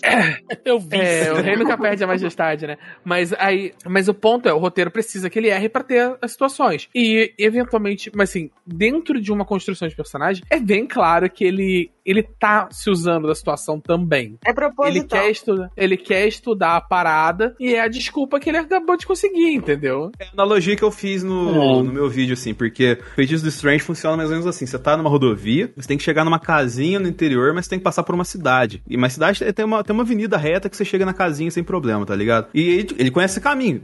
Tá na rodovia, sai da rodovia, passa pela avenida inteira da cidade, chega na casinha, mas ele nunca explora a cidade. O problema dele foi quando ele tava passando na cidade dessa vez, deu ruim no feitiço. Aí ele teve que ficar na cidade e conhecer a cidade. E logo depois, né, já tivemos ali a aparição do, do Duende Verde, mesmo que rapidinho, né, o Dr. Octopus, a gente vê ali o, o Lagarto, né, também preso lá pelo próprio Doutor Estranho, mas chegamos agora na introdução do Eletro e do Homem-Areia, que, cara... Eu não esperava que o Homem-Areia fosse aparecer naquele momento. O Eletro até tava cantando a bola, porque, né, você tá ali num negócio já de, de energia, enfim. Agora, a, a grande pegadinha foi que aquele uniforme preto, né, que todo mundo achou que fosse um uniforme mágico pra viajar entre as dimensões que o Doutor Estranho iria dar pro Peter Parker, na verdade é só o uniforme normal do avesso. Sim. E pior que ficou bonitão, né, cara? Que tem uns cabos soltos nele assim no ombro. Assim, ficou da hora pra caralho, velho. Fizeram que o- aquilo, eu falei, mano, o nome que do- canalha, que canalha. E o nome do, do traje é Inside Out, ou seja, de dentro pra fora, entendeu? Muitas pessoas acharam, meu, que fosse tipo Inside Out das dimensões, entendeu? Nossa, Não, não, o é traje Out, mágico. É só do avesso, mano, porque tá sujo de tinta. É, Outra isso é maravilhoso. do- Isso é muito Cara, maravilhoso, Isso, Thiago. isso é muito. Homem-Aranha. Isso é muito Homem-Aranha. Sim, mas é muito canalha, cara. É muito bom Sim, isso. E o, você tá falando do, do Homem-Areia, tecnicamente o ator não volta. Ele só aceitou gravar o áudio, ele fez as falas, mandou pro estúdio e aquela cena que aparece ele, né, tipo, que desfaz Uhum. o poder, é uma cena que não foi utilizada no terceiro filme. Ah. Mas, e- mas tá um CGzão ali também, né? É, Sim, então, então o ator não né, aparece, ele só mandou as falas, é, ele aceitou. Mas, mas é que eu tô vendo aqui, ó, o é Thomas Hayden Crutch, o nome dele tá assim. É, ele tá, ele tá estragadinho, hein? Ele é CGzão, né? Ele tá estragadinho. Exatamente. Então, a Mas cena, todo, essa todo cena mundo é a- um recalchutada de CG, né? Combinar. Não, não, porque é, sim, mas é- Logicamente, ele tem aquela cara de boca, aquela boca de sapo que ele tem lá mesmo, tal assim, isso não tem como esconder. Mas assim, o, em relação ao que apareceu e ele hoje, cara, eu- ele é um senhorzinho. Não é, ele tá. Ele envelheceu mal, né? O- Ele é um Como, como a gente costuma falar, ele envelheceu mal pra caramba. Mas ele não queria voltar pro personagem, mas ele só topou, tipo, voltar assim. Seria só areia o tempo inteiro. Ele top, topava gravar algumas falas e aquela cena no final, né? Que é quando ele é- volta a ser humano, né? Não é mais o Homem-Areia. É uma cena reutilizada do 3 que não entrou no filme. Não entrou na versão final do filme. Ah, o Homem-Aranha tá só o pó ali, né, mano? Vocês têm Ah, que entender não. isso aí. Não, vamos dar um desconto, que é a primeira piada que ele faz o podcast inteiro. Não, mas um o, o, o tapinha que o Peter dá na mão dele é maravilhoso ali, né? É muito foda. Agora, o Eletro mostrando uma, uma coisa interessante, né? Que ah, como E nessa ele realidade tá ele é gato. Como ele. Aí é contigo, dele. Como ele tá é, interagindo com a eletricidade daquele universo. Isso me lembrou um pouco lá em What If, quando tentam usar as, as joias do in- infinito, né? E a gente viu isso também na série do Loki depois, que as gemas de um universo não funcionam exatamente como deveriam em, em outro. É, faz a gente pensar, e isso pode abrir margem para muitas coisas depois, que às vezes a gente acha que um personagem vai ser uma coisa, e pelo fato de ele estar em outro universo, ele pode agir de uma maneira diferente, cara. Os poderes, isso a aí- física em, em- em torno dele, assim, isso é um, é, um, é um grande coringa que a Marvel tem, Mel. Tá tipo, ah, não, mas nesse Não, universo sim, é sim, assim. O que eu ia, entendeu? sim, não. O que eu ia falar é que, mano, a Marvel não dá ponto sem nó, né? Eles realmente meteram que o Arifen é canon. Sim. Sim, sim, total. Eles, eles meteram, é porque até então eles não tinham metido essa, né? O Arif era tipo um projeto é, paralelo que pertence a esse universo, né? Porque a história, as histórias que foram contadas pertencem, né? Tanto é que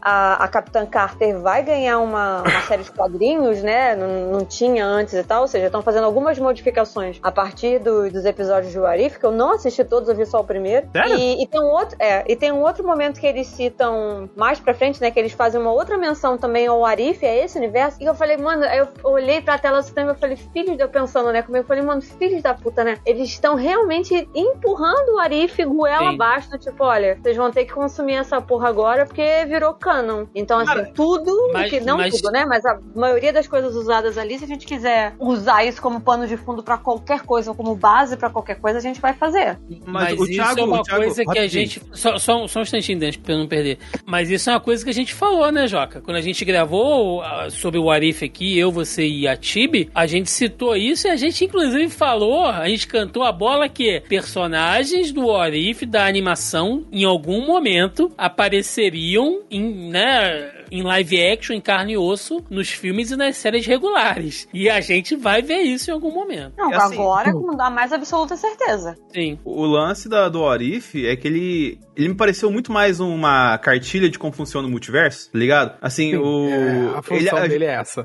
ele ajuda a explicar demais, assim, o rolê, tanto que você chega no filme do Aranha, você não estranha as coisas que acontecem. Ah, não, ele é o mesmo Peter do outro ali, mas igual lá na série do Loki, por exemplo, que tem vários Locks que são o mesmo Loki, só que são Locks diferentes. Ah, não, Quando a- mas é, deixa a claro que a gente tá assumindo eu, eu lembrei que do todo mundo hora. assistiu isso. É. Eu não assiste. Mel, assiste, A assiste. minha, Depois refer- gente a fala de minha referência, a minha referência de, de multiverso vem dos quadrinhos e por incrível que pareça vem da DC. Então Mas aproveita, aproveita o fim de ano, assiste o Arif. A- A gente ainda vai falar um pouquinho mais do Arif aqui no final do podcast, mas só pra não estragar mais da sua experiência, assiste Não, e aí vocês você vai podem entender. falar. Se pai eu esqueço, agora que eu começar a assistir, eu esqueço. Pode assistir o almoçando, Arif. É.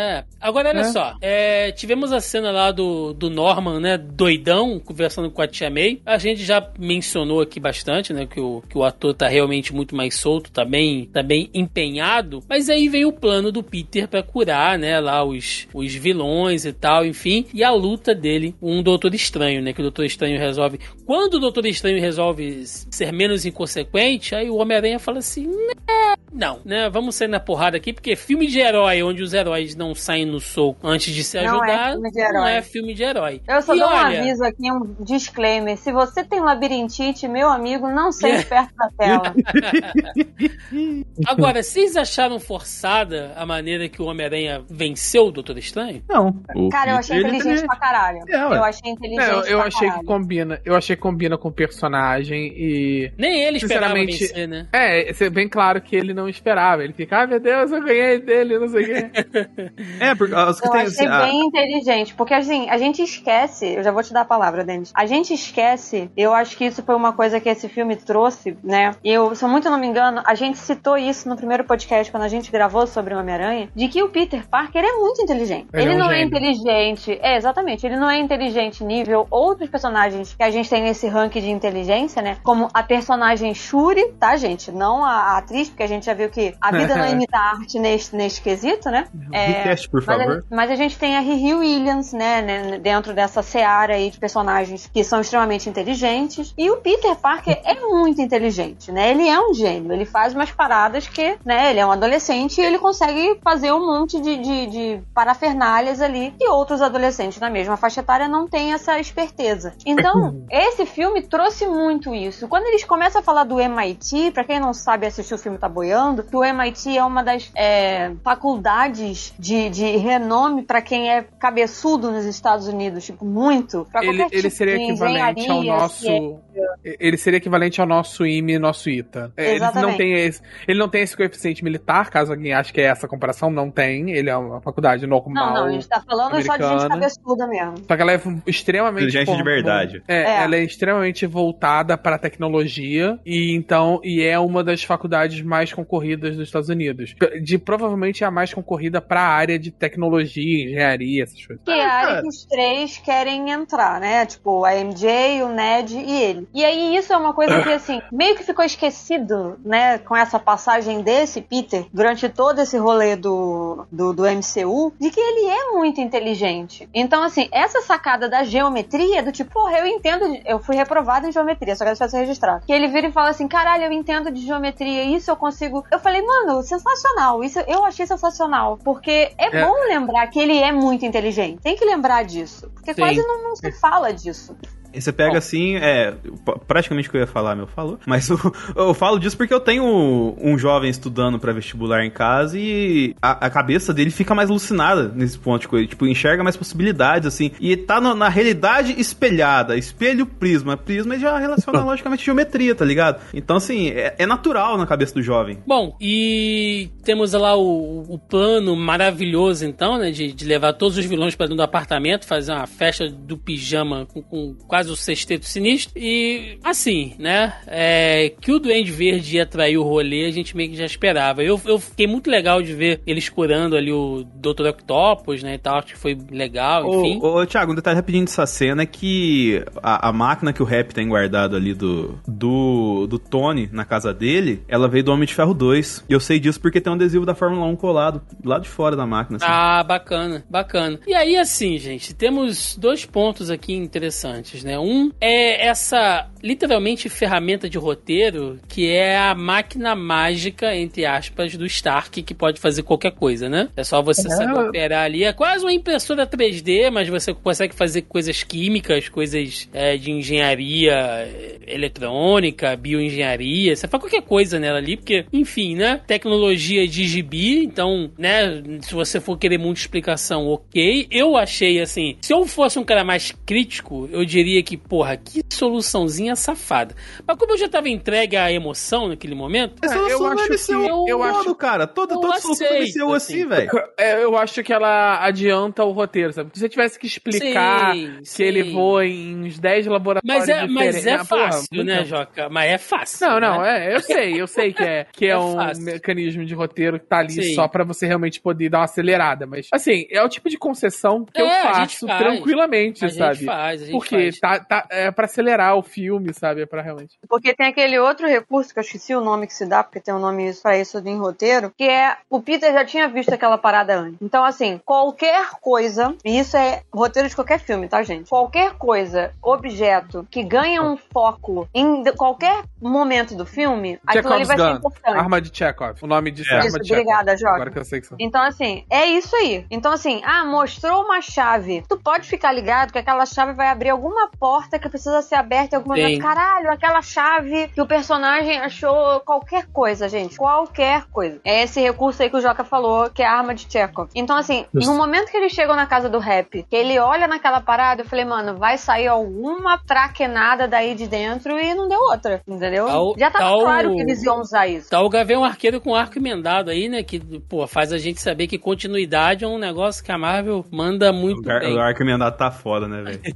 Agora, gente, a Tia May mandando grandes poderes e grandes responsabilidades. E a morte da Tia May era um negócio que eu não tava preparado, não. E Sim, todo o rolê que acontece ali é culpa dela. É, entre aspas, culpa dela, né? Que ela faz não é, cara. Não, é Não, não, culpa deixa, deixa eu. ei, Não, deixa não, eu- não, calma aí, calma aí. É Não, culpa do deixa, eu- Duende deixa, Verde. deixa eu dar Não é contexto. vítima, não. Deixa eu só tenho que falar é que na hora. quer culpar a vítima, o Denis, cara. Eu, É. cara. Eu só tenho que falar que na hora que ela falou isso, alguém que estava no cinema atrás de mim virou e falou assim: puta frase amaldiçoada, mulher vai morrer. Ah, mas isso Ah, todo mundo eu tava- A na hora. pessoa. Eu a tava em pessoa negação certamente foda não tinha, A pessoa certamente não tinha visto, tá, gente? Não foi spoiler nem nada. A pessoa realmente ficou Ela, surpresa. ela deu uma sacada na hora, né? É, a pessoa virou e falou assim: não, não fala isso, essa frase é amaldiçoada. Putz, vai morrer. Bate na madeira, né? Tia May batendo. Mas, mas o Não, lance que eu é tipo falei. assim, da- eu falei- tava. Quando começou essa cena, a André do meu lado já tava boladaça, sabe? com a cara fechador e tal. Porra, tava tanto dela. Não, não, calma, vai dar tudo certo, tudo bem. A O- Tia o- May nunca. A Tia May. Aí, aí meu braço, tá vendo? Não falei? Vai morrer. Mas eu o lance- fiquei bolada por outras razões, mas é, vamos lá, vamos. O lance que eu falei da esperar. culpa é a questão da dela, tipo, colocar isso na cabeça do Peter lá atrás, né, lá no começo, no começo da construção da- dessa solução aí, tipo, pô, ajuda ele aqui, que você, a, a sua- o seu diferencial não é que você quer destruir, você quer ajudar a consertar as pessoas e tudo mais, nessa primazia quem colocou lá atrás foi ela. Então, eu coloquei o culpa nesse sentido, entendeu? Caralho, é criação. Eu fiquei bolada por uma outra questão. Hum. Mas isso, eu não sei se a gente pode falar disso agora. Deixa eu olhar o roteiro, peraí. Vou abrir a janela. Não, não, não, sério. É porque, assim, muitas das reclamações. Por que, que eu fiquei puta? É, em primeiro lugar, eu achei uma, uma, uma atitude é, audaciosa e corajosa de matar a Tia May. Porque isso poderia ter sido feito no primeiro filme, não foi. Isso poderia ter sido feito no segundo filme, também não foi. E eles decidiram fazer isso no final da trajetória do personagem, né? E principalmente porque a Tia May é uma personagem amaldiçoada. Em algum momento, ou ela morre ou o tio Ben morre. Não tem tio Ben, porque já tava morto, né? Então, vamos matar Tia May. Então, assim, fa- faz sentido dentro dessa construção. Então, eu achei extremamente corajoso. E naquele específico momento ali, porque ninguém esperava por isso, né? Você espera que vai dar merda e tal, mas eu acho que ninguém tinha na cabeça, tipo, não, beleza. Agora eles vão matar a mulher e tal. O seu não apresentava não essa, essa, essa solução, entre aspas, solução pra gente, né? Sim, sim. O que eu não gostei e não tem, não necessari- não tem nada a ver com o filme, de maneira específica, né, per se, como eles dizem, é que é, a romantização da tragédia. Todo mundo que reclamava da porra do personagem, da porra do Tom Holland como Homem-Aranha, batia na mesma tecla. É a ele é muito fácil a vida dele. Nada acontece. O Tony Stark não serve pra dar o, o tom de tristeza e tal, não sei o Ele quê. não precisa costurar uniforme. É, ele não fez o uniforme, Caralho, ele não sei o quê. Então, assim, a birra da galera, e eu, todos vocês que estão ouvindo agora e que em algum momento pensaram nisso, tomem nos seus respectivos cus, eu acho isso ridículo. eu acho isso ridículo, porque desde o momento que se estabeleceu que era um outro Homem-Aranha, que era o Homem-Aranha do Ultimate, vocês já deveriam entender que as coisas são contadas de uma outra forma. Não necessariamente ele precisa sofrer pra ele ter construção de porra nenhuma, mas vocês queriam isso. E aí eu achei, ah, não, agora é o Homem-Aranha, porque agora, ou seja, o moleque tá. Agora ele sozinho. merece ser o Homem-Aranha, É, né? mano, É porque Eu- as pessoas acostumaram demais. do caralho, sabe? Eu fiquei. Eu tô puta com Com esse a- negócio, não tem nada a ver com o filme. É com as Não, mas- pessoas mesmo. Isso Mas na é moral, uma é que- burocracia mas sim. da desgraça, Melissa. O parte Mano. dos fãs do Homem-Aranha acredito que pro Homem-Aranha ser um Homem-Aranha, entre aspas, completo, ele tem que ser um baita de um fudido. Ele tem que perder todo mundo, tá duro, pagar boleto, entendeu? tem que Nossa, viver uma crise existencial. É.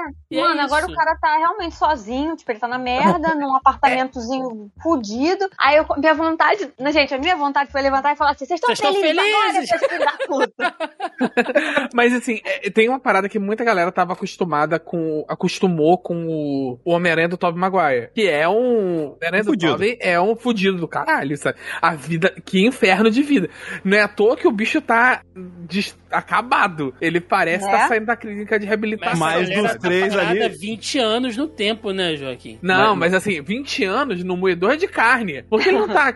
Por que ele não tá 20 anos mais velho, suave, sabe? Ah, o Homem-Aranha que deu certo, pá, o Homem-Aranha man- o galera dos- maneiro, experiente. Não, É. ele tá o Homem-Aranha, pelo amor de Deus, me mata. Socorro, eu não aguento mais, minhas costas É. Doem. quebrei- Homem-Aranha que joga poker. O o lance do Aranha do, do Tom Holland, ele ele foi inserido como dava pra colocar um aranha no MCU, tá ligado? E assim, foi paciente, foi, foi colocando coisinha, coisinha. Esse filme que acelerou bastante coisa, mas ele virou o aranha que a galera queria. Mas a grande verdade é que todo Homem-Aranha, todo mundo enche o saco pra caralho, tá ligado? Todo Homem-Aranha você tem, tem uma coisa pra encher o saco. Ah, mas o Homem-Aranha do Tom Maguire é muito bocó. O aranha não é tão bocó assim. Ah, ele é de uniforme não parece o aranha igual ele tá de Peter. Aranha é igual o Batman, cara. Aí vai, aí vai lá o Andrew Igual Garfield. Ah, o. Andrew Garfield é muito descolado. Ah, o Andrew Garfield ele anda de Não, skate. não, não, não. Ah, o Andrew Eu Garfield é grande pra ser Homem-Aranha. Porra, Andrew todo Garfield todo não é descolado. Andrew Garfield não é descolado. Andrew Então, aí, ó, Garfield aí, é ó, aí, é ó, pior, tá vendo? é pior. Tá vendo? Andrew Garfield não é descolado, ele é sexy. E aí os nerds ficaram putos. Ficaram, é. Putos.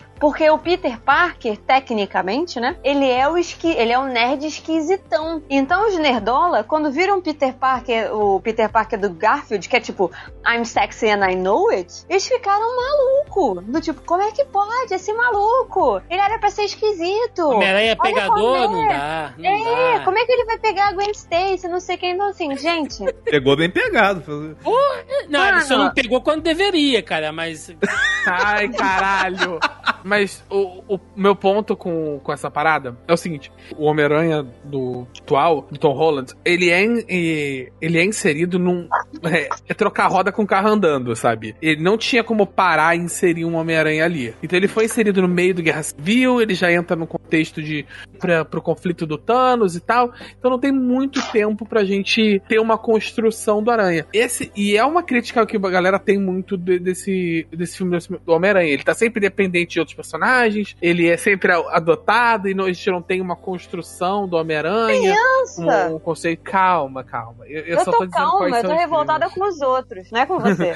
Enquanto É, esses mas o- argumentos, você vai ter vontade de gritar, ele é uma criança. É, não, aí o- a questão é, esse filme ele acaba com- caminhando pra construção do Homem-Aranha num, num marco zero, sabe? Como seria ele num primeiro filme de origem, sabe? Sim, ele O reseta o Homem-Aranha ele, ele, ele- nem, nem- nem reseta, né? Porque o personagem ele Aí eu anda, ele completa o arco, mas ele vai pro marco zero do personagem, como a gente tem ele normalmente sendo representado nas mídias, nos outros filmes, nos outros num- desenhos. num futuro próximo filme, ele completamente amargurado e triste, mas todo mundo, nossa, mas ele tá melancólico, né? Ele tá mó pra baixo e tal. Seu filho da puta, tu não quis que matasse e ele ficasse sem todo mundo? Agora tu vai apoiar o filho da puta. Ele não tem mais triste, nada. melancólico desse jeito.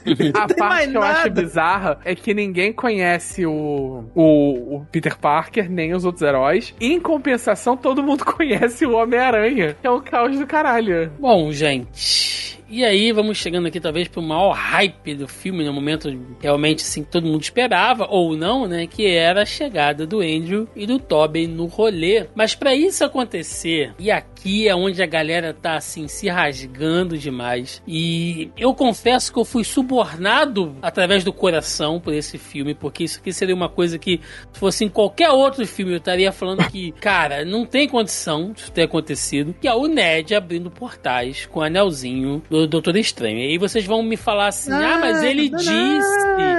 Ele disse que a família dele, né? Que a avó disse que tem uns Não, é magos pra e caralho, tal. sim. É forçado. irmão, Não, não, os não, caras não. passam por um treinamento lá do, do- do- dos magos pra fazer aquilo ali e o maluco fez nível tutorial do YouTube, cara. Ele viu o mago fazer, ele repetiu ele copiou. e foda-se, o bagulho deu certo, mano. sabe? É. Ah, mas ele usou muita força de vontade, então ele tinha que ser o Lanterna Verde, cara. Era outro anel que ele tinha que estar usando. Você não sabe? Você não sabe o que, o que ele faria com mais duas semanas de anel ali? Então, assim, é outra ferramenta de roteiro, o Ned Foi abrindo uma forçação É, foda de barra ali. aqui o roteiro pesou pra caralho. É assim, é, é uma forçação. Mas ficou maravilhoso, do caralho. caramba, não é Mas foda-se, a gente. Ficou lindo aquilo. Funcionou. Foda-se, a é gente isso, tá aceita, ali. mas, mas Denis, porra, Denis, Olha, caralho. eu ah, Thiago, chupou limão, cacete. Tá parecendo o som do aranha, cara, caralho. Não, velho. A gente aceita. Eu Eu, eu, eu O portal aceito. ficou bom sim. Eu aceito. param de... Agora, mano. Eu preciso confessar algo aqui. Hum. Naquele momento que ele abre o portal, eles falam, Peter, quando aparece o corpinho lá, né? Do, do. Tava um silêncio no cinema, tá, gente? Ninguém tinha manifestado nada. Abriu o portal. E aí aparece, é quando eu olhei, eu falei, puta, eu fui aquela pessoa que falou, é o Andrew, dentro do cinema. Um silêncio, todo mundo, ai meu Deus, sei que. Rompeu-se, não foi proposital. Eu tava muito, né, desligada. Quando eu olhei o gesto dele de dar o tchauzinho, eu falei, foda-se, é o Andrew. Eu não falei nada, eu falei, não, mas eu meu gritei. Deus, é o Andrew. Eu falei, eu falei alto. Falei, meu Deus, é o Andrew. E aí todo mundo, ah, e ele vem. Quando ele veio, eu falei, é, você conhece o trejeito do personagem, né, mano? Quando você vê na sombra também três palmos de pescoço, meu amigo, você não tem dúvida que é o Andrew Garfield ali vestido de Homem-Aranha, né? É muito Total. Agora, o que eu achei muito escroto nessa situação aí, que eu achei que não tinha. Tinha, não fazia muito sentido, cara. Você abriu o portal, que já é uma parada que tecnicamente não era pra acontecer, né? Você invocou um Homem-Aranha. E aí, invocou entre aspas, né? Porque dá a entender que eles já estão naquele universo, É, eles já foram eles sugados naquele universo. É, vieram juntos. Então, assim, é, vé, vieram todos eles. Então, assim, você trouxe o cara, né? Você abriu o portal, você deu um. um, um- um atalho pro maluco e tal. O cara tá vestido do Homem-Aranha. Ah, mano, precisava ela virar pra ele e falar pra ele assim: prova que você é Homem-Aranha? Anda Precisa no sim. teto. Precisa Ah, essa- sim, precisa sim, porque a Zendaya ali, ela tá, tá desconfiada, a cara que ela faz é maravilhosa. Ela jogando Não, eu, pãozinho. Denis muito. tá, em, Denis tá com a calcinha arreada no chão agora. Né? Mano, mano. de- desse filme, de- dessa parte pra frente, o filme é zero defeitos. Vocês podem falar o que quiser, Não. zero defeitos, cara. Então, Calma. Thiago, Kiko, Kiko Denis aí da, da chamada, entendeu? Cara, zero o Denis, olha só. O meu, Não, e aí minha- ela entende. Não, piora a situação. Porque aí, beleza. Aí rola aquela interação com a, com a Gente, eu adoro gente velha em filme. Então, tipo, eu, eu, eu abro mão pra velha. A velha pode fazer o que ela quiser. Eu gosto de gente velha em filme. E aí eu acho. eu- E eu, gostei mais ainda porque ela fala lá no dialeto dela com o neto, mas ela fala inglês. Mas Aham. ela não quer falar inglês. Então, tipo, eu acho sensacional. E ela só fala um thank you, tipo, vou dormir e foda-se. Ah, você pode tirar a teia de aranha ali no canto, não sei o quê. Mas assim, eu. É muito de bom, né, não, o não conceito de funciona, que- não. Não com pão, né, mano?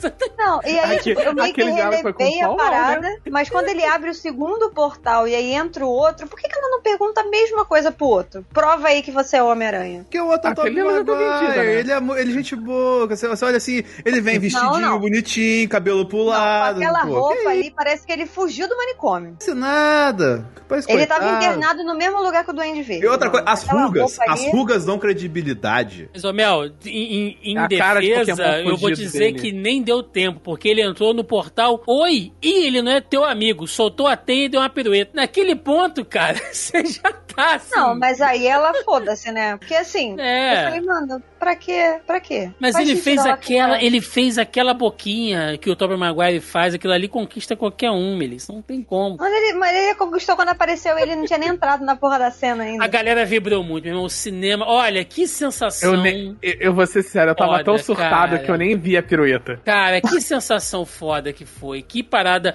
Voltei de novo, Vingadores Ultimato. Capitão América levantando o escudo, sabe? O escudo não, o martelo, cara. Martelo. E E- depois os portais abrindo e a galera voltando do blip. Voltei anos ali, aquela Ah, sensação. esse negócio da empolgação que o Thiago falou, abrindo um parênteses aqui, que foi uma coisa que a gente tava comentando no início, eu e o Thiago aqui, né, antes da gente começar a gravar o podcast e tal, da galera que reclama que as pessoas estão vibrando no cinema. Ai, porque é um absurdo bater palma. Ai, porque é um absurdo, não sei o quê. Mano, Porra, bicho, sabe?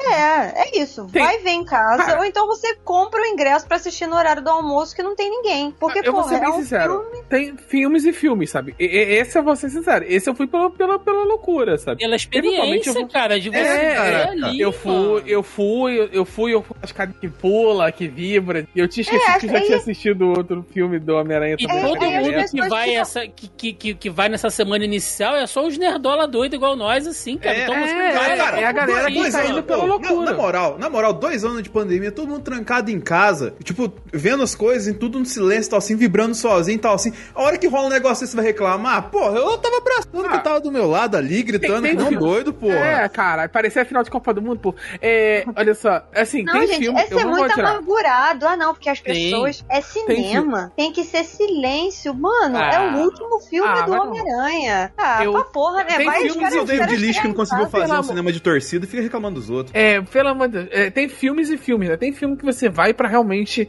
desfrutar uma obra que você precisa de silêncio e compenetração. Não é Tipo o um caso lugar silencioso. silencioso. É, não, é, o lugar silencioso eu vou assistir sozinho em casa. É, não, é aquele Green Knight. Green Knight eu assisti sozinho, tirei esse filme no cinema nunca. É The Lamb, sabe? A Lamb, acho que é Lamb só. Também que é um outro filme do, do Estúdio A4. É um filme que eu vou assistir em casa, sozinho, eu não assisto não é? nem com a... O som do Hã? silêncio. Isso.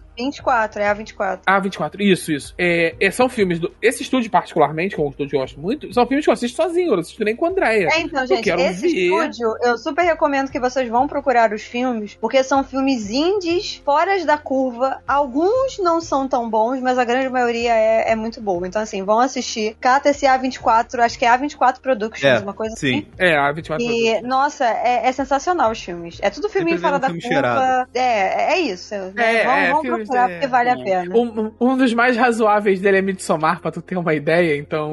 É, tipo isso. Mas foda-se as pessoas amarguradas, cara. Porque logo Não, eu só achei que disso- valia a pena a gente mencionar. Não, sim, sim, entendeu? sim, sim, sim. Porque sim. eu fico imaginando essas pessoas no cinema. Né? Não, De, pessoas tipo, tristes. deve olhar por o lado. É, mano, você- olha só, Ah, se você ah, merece. Merece. Pessoas tristes. Agora, merece. gente, papo sério. É, depois dessa, dessa aparição, né? A cena que vem depois, né? Que é o encontro dos três aranhas e eles se consolando, né? Ou melhor, eles consolando ali o, o, o aranha do, do Tom Holland e o Thor, eu achei que ficar arrepiado. E o Tobey completando a frase, né? Do, do grandes poderes trazem grandes responsabilidades. E o Andrew relembrando que ele perdeu a, a Gwen e tal. Cara, pra mim, Não, aquilo é muito particularmente, deprê, mano. É já muito deprê. é uma das top cenas do MCU, assim, de emoção, cara. Fácil, fácil, fácil. Aquela cena, é, toda a cena lá do sacrifício da, da, lá da viúva, né, dela falando com o, com o Clint e, e resolvendo quem vai morrer e tal. Mano, são cenas. É. A Mora Sabe? voando ali. O sacrifício da, do Visão pelas mãos da Wanda, né? Quando ela resolve que ela que vai matar Mano, ele e tal. O, o São Tom Holland. cenas O Tom Holland que tá machucam muito, cara. Cena que machuca, cara. Tom Holland tá em mais duas, né, cara? Porque quando ele vai morrer, ele abraça. Tony, eu não quero ir, eu não quero Porra. ir. A- abraça e vira com medo. E aí o contrário, né? Tipo assim, Tony, Tony, acorda, Tony. As duas é o Tom Holland. Tipo, e aí é a coisa que advoga a favor do artista, né? Tom Holland é bom, né, cara? Ele manja de fazer um drama, né, velho? Não, aquilo, É. é. gente, aquela cena foi repleta de emoção, mas também foi disputa de troféu cocô, né? Mas ali É todo naquele mundo em momento, silêncio. O que que é o troféu troféu. O troféu cocô é do tipo, quem tá mais na merda?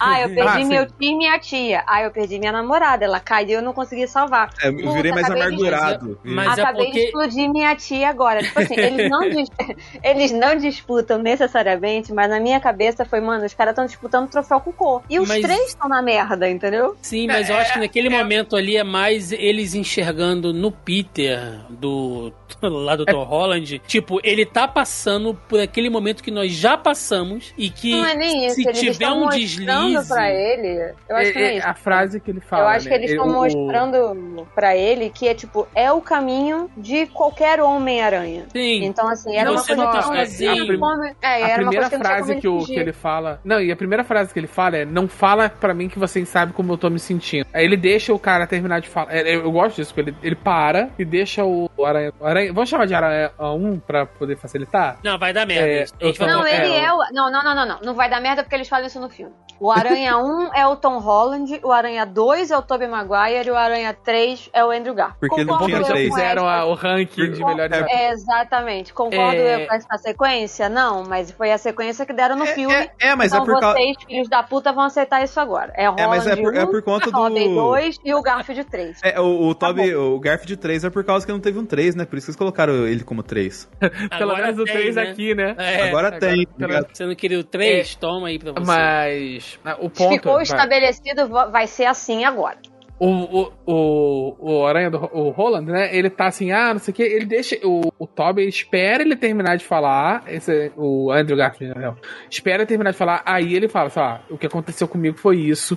Eu sei. Agora ele manda, eu sei como você tá se sentindo, que você tá. A raiva que você tá, e eu passei por um momento muito sombrio por causa disso, mas tem uma luz no fim do túnel. Ele tá querendo mostrar que tem uma luz no fim do túnel, sabe? Uhum. E aí o outro fala também, eu passei pelo que eu passei por muita coisa que você passou e o Toby ele começa a falar e vira um rosário, sabe? Que o, bicho fudido. Aí ele manda, não sei o quê, e eu fiquei num, num momento muito sombrio e agora eu tô eu tô encontrando a luz e tal, não sei o quê. Assim, claramente não parece que ele tá encontrando a luz, né? Parece reunião do ah, aquela porra. Ele tá completamente desgastado, desgraçado. Não, agora eu tô bem. Não tá, Ele a gente tá, tá vendo que não tá bem, mas tudo bem. Porque ele tá internado no manicômio, tô falando pra você.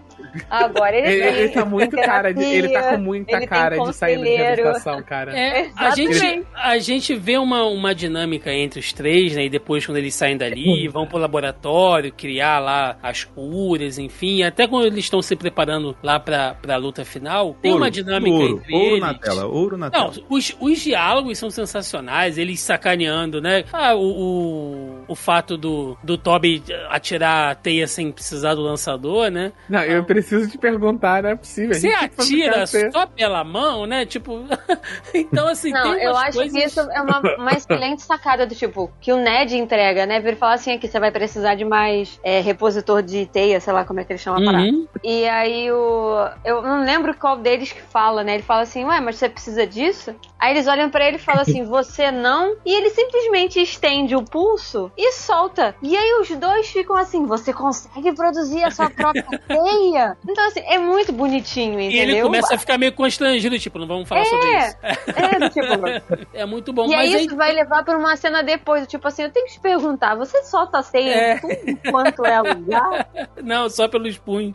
Mas tem uma, uma dinâmica entre eles, inclusive entre o próprio Toby e o Andrew, às vezes, e a gente fica se perguntando, né, o que aconteceu com eles após aquilo tudo. Então, a gente sabe que o, que o Andrew, provavelmente, ele se tornou um Homem-Aranha muito violento, né, muito Sim. sombrio em algum momento, e depois ele percebeu que não era aquele caminho, mas ele ainda carrega essa, essa dor, esse luto com ele. E o Homem-Aranha do Tobey é o Homem-Aranha muito mais velho, né, ah, que provavelmente, assim, ele já resolveu todos os conflitos que tinha pra, O que dá pra resolver, entender. mas aquilo cobrou um preço dele, Sim. sabe? É, o que dá a entender que... ele fala, tem um pedaço que ele fala, a gente se entendeu e tal. O que dá a entender que ele está com a Mary Jane, pelo menos foi essa a percepção que eu tive. A gente não sabe se É. ela ainda tá com mais alguém, porque, né, aquela Mary Jane é foda. Tá? Mas é. Caralho. Mas ele Malandro. tá com ela, mas ele tá com ela. E aí ele fala que eles conseguiram se entender e assim, é, a dinâmica deles funciona, né? É do tipo, ah, ele fala, ah, eu e a, eu e a minha MJ e tal, é, a gente conseguiu se entender. Então, assim, o que, o que me parece é que tá parecendo uma, uma parte do quadrinho que tem que eles são casados, né? E que eles Uhum. vivem juntos e tal. É, e, a- e essa vida deles tá bem, apesar dos problemas, né, que o Peter sempre tem. Mas pelo menos esse lado da vida dele tá mais equilibrado. E aí o que dá a entender é isso. Por isso que assim, o meu ranking dos Homens-Aranha não é nem um, dois e três. Então, assim, pra mim o Toby é, é como se fosse o Homem-Aranha, tipo, sábio, né? Porque ele realmente tem mais vivência da coisa. Pra mim, o Andrew Garfield é o, é o Homem-Aranha sexy, revoltado. E o Tom Holland, ele é o descolado. Pra mim, quem é o descolado é o Tom Holland. Porque ele teve muito mais é, desenvoltura de homem dentro do, do personagem, né? De Homem-Aranha, porque ele da puta foi pro espaço, mano. Então, assim, ele é Eles muito falam isso, inclusive, né? Sim, sim. Eles ficam, É, Você "Caralho, foi pro espaço, legal." nossa, eu tô me sentindo chato perto de você. É, então. Eu lutei então, com assim, alienígena. Ah, eu também lutei com um cara. É, eles estão vendo, né? Ele fala, ah, eu lutei com alienígena e tal. Ele fala, eu também, mas o meu era roxo. É, ele é. fala. Eu fiz parte dos Vingadores. Que isso? É uma banda? É, depois é muito boa essa. Você essa tá numa dinâmica banda, é muito também. bom. E aí, gente, temos a luta final, que é a luta da, da estátua da liberdade. E logo de cara eu já quero dizer que que brega estão fazendo com a estátua da liberdade, bicho. Olha, eu Que sei que que destruiu, tá. né? Ah, ah, Ponto é. pros vilões, né? Ponto pros Mano, vilões ali. eu sei que norte-americano gosta de ser brega, mas porra, botar o escudo Não, é do Capitão ponto- América no braço da estátua, mano. Não, nesse ponto eu concordo com o JJ lá no início, que ele fala que era uma ideia merda. Puta ele fala, vocês viram? Ele tem um, cara. tem um trechinho no filme que ele fala, né? Vocês viram? Eles estão reformando e tal. Que ideia idiota. Ele fala alguma coisa assim. eu Mas falei, é, "Mano, eu cara, concordo com ele. é, a ideia cara. sua. É que tem uma. se, o MCU nesse momento tá vivendo um momento de exaltação. Inclusive é interessante essa exaltação do Capitão América, né? Porque eles passam pelo telão do musical do Rogers, assim como no Gavião Arqueiro. Meu né? Deus, aquilo ali é muito vergonha alheia. Meu E, a- Deus do céu. e aí tem o, essa questão do escudo, de estar fazendo escudo lá na Estátua da Liberdade e tudo mais é assim. feio, Denis. Ah, é, feio, terrível. hein? Não tô, não tô defendendo, tô falando que é, que é bonito. Não, não, não, não. horroroso. Mas- Horroroso. Não, o- você não pode falar mal, Denis. Porque há 10 minutos atrás você falou, falou que daquele que tudo é ponto em diante era perfeito. Então você não pode Sim, é É. não, logicamente. mas, mas o escudo tava lá desde antes, tá Que ligado? canalha, cara. Não é, agora eu tô. Né? Olha só. O escudo tava lá Ai, desde meu antes. Deus do céu. E. O cara quer sair na tecnicidade, né? Puta Não que é? Assim, vem, Pega o escudo aqui. eu- vem, eu- vem toda uma sequência frenética de luta, né? Como sempre, eles têm que se dar mal pra depois se dar bem. E ali eles combinam que vamos confiar no nosso tinido de aranha, enfim. E aí, quando as coisas começam, né, a se ajeitar, e os vilões começam a serem curados. E uma coisa que eu acho bacana é que começa a rolar meio que uma redenção, né? Você vê que tem a redenção lá do, do Eletro e, e do Dr. Connors com o Homem-Aranha do, do Andrew Garfield, né? E rola uma redenção também do Areia com o do Tobey e o do Dr. Octopus, que já também já tinha rolado, né? Que inclusive gera até um diálogo bacana, que é ele falando, né? Nossa, Peter, você cresceu, né? É, como é que você tá? Ele, ah, eu, eu sigo tentando ser, ser melhor. Que é uma coisa que o Dr. É um Octopus fala pra ele tiveram. É. 20 anos atrás, cara. Então, Sim, sabe? Tá total. rolando uma, Não, e- uma redenção entre eles ali. Eu acho bacana. não é a primeira, não é a primeira vez também. Eles têm vários pegar de volta falas dos filmes anteriores. Porque tem aquela parada, né? poder na É, o poder do sol na palma da mão. palma da minha mão. É, eu sou eu sou algo de um cientista também. I'm kind of a scientist myself too, sabe? Do, É, então- Não, aí a gente tem a redenção. é Uma outra coisa que as pessoas reclamaram é o lance do Andrew, do, do Aranha do Andrew salvar a, Ah, não, isso, a MJ. isso é bom Não, não, demais. para. Isso é, é lindo. Porra, Gente, eu tô isso falando é que as isso. pessoas reclamam. Foi a cena que mais pegou eu, cara.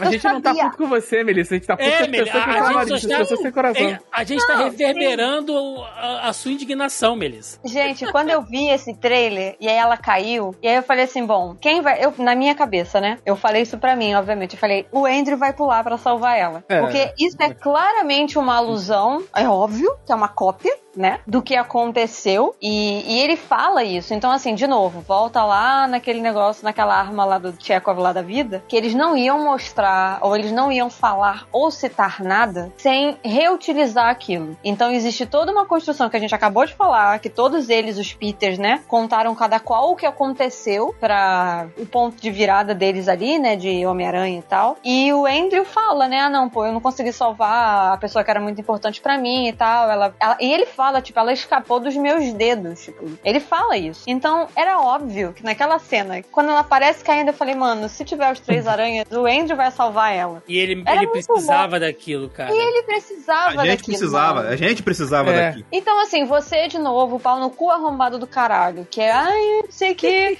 não era pra ele ter pulado lá. O que você estava fazendo no cinema, seu pau no cu Você arrombado? está morto por dentro, cara. Você está morto por dentro, mano. Era, era Tá muito seco. necessário isso. Porque aquela cena É. inteira de redenção. A gente tem, inclusive, redenção do Octopus, que foi lutar contra o outro vilão. Não, mas o, o, o Octopus do filme, é, ele tem muito essa coisa no outro filme. Ele não é um cara, ele não é um vilão, ele não é um cara mau. Ele, só tá sendo controlado. né? controlado pelo, pelos tentáculos. E tanto que ele tem, essa, ele já tem essa redenção no próprio filme dele e tal. E fica bem claro. Então ter essa coisa dele ter uma e ele no filme ele tem menos a relação que o que ele teria no quadrinho, né? Ele tem uma relação muito de professor aluno com o Peter, sabe? Eles, eles eram pessoas que se gostavam e tal, até as coisas saírem do controle. E é, É, meio tipo tutor isso. e pupilo, né? Sim, Isso.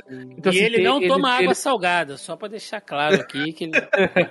É muito Maravilhosa. bom, sabe? Mas assim, também é uma parte de uma redenção ali, porque o Peter tem essa coisa de não poder salvar ele. E poder salvar ele ali é importante. Mas, porra, vamos combinar. Caralho, o maluco que tá reclamando disso é muito amargo, cara. Porque não, Não, é já só tá uma redenção morto. pro Peter. Morreu, Joaquim, morreu. É, É uma só um fantoche de carne que tá ali agora E, balançando. Porra, Cara, e vamos cara. isso é muito bom pro ator também, pro Andrew Garfield. Porque ele, bem ou mal, ele carrega, ele tá segurando ah, nas costas esses últimos 10 anos o peso dele ter que cagar uma franquia pronta, né? Ele Não, mas Não teve nem não o ele terceiro, cagou. Cacá. Cagaram pra eu ele. sei, É, mas pô. ele era o protagonista, né? Bem ou mal. E ele ficou com isso estigmatizado na carreira dele, sabe? Tanto De- que, da que as, maior- da- as maiores campanhas que estão tendo na internet agora é pra fazer um terceiro filme com ele, né? Release Spider-Man 3, né? É, é, não, não precisa ter esse nome. mas pode, entendeu? Mas pode, tipo, pô, é, faz os, faz os, fecha o sexteto com ele lá, tudo mais e tal. Mas, É. cara, esse, esse lance do ódio é tão engraçado. que Eu, sem sacanagem, na sexta-feira eu tava no Twitter depois do filme e vi uma pessoa reclamando dessa cena e falando assim: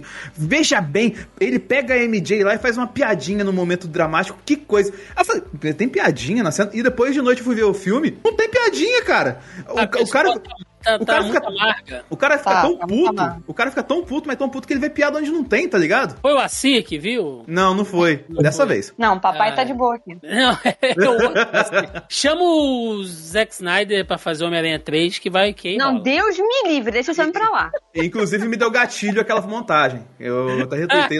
Colocaram o Zack Snyder na pré-estreia do filme, falei: "Não, não, não, não, não, não, não, não. Vamos encaminhando aqui já pra, pra, pra resolução do filme, antes de falar das cenas pós-créditos, né? E aí temos aqui algumas questões, né? Uma que, vocês acham que o, que o aranha do, do menino Tom ia matar o Duende Verde mesmo? Ele ia cruzar a linha se o, se o Não, Tobey eu não acho que não. tivesse... Eu acho que sim, eu acho que sim. Eu acho que. Eu acho que ele tava com muito sangue nos olhos mesmo. Eu acho que ele Eu ia gravar não, na cara. testa. Sabe por quê? Eu acho que se, eu acho que se não, é, se, se não houvesse uma intervenção naquele momento, a outra solução seria justamente a voz da, da, da tia May na cabeça dele, falando pra ele que ele era melhor. Então, assim, é, ele ia acabar batendo com aquela parada do lado ou só prendendo o, o Duende Verde. Então, pela construção eu- do personagem, eu não acho que ele iria até o. Ele não iria, não iria até as últimas, não. Se não houvesse a intervenção dos outros, né, do Toby, eu acho que ia estar lá, tipo, a voz dela na cabeça do tipo, você é melhor do que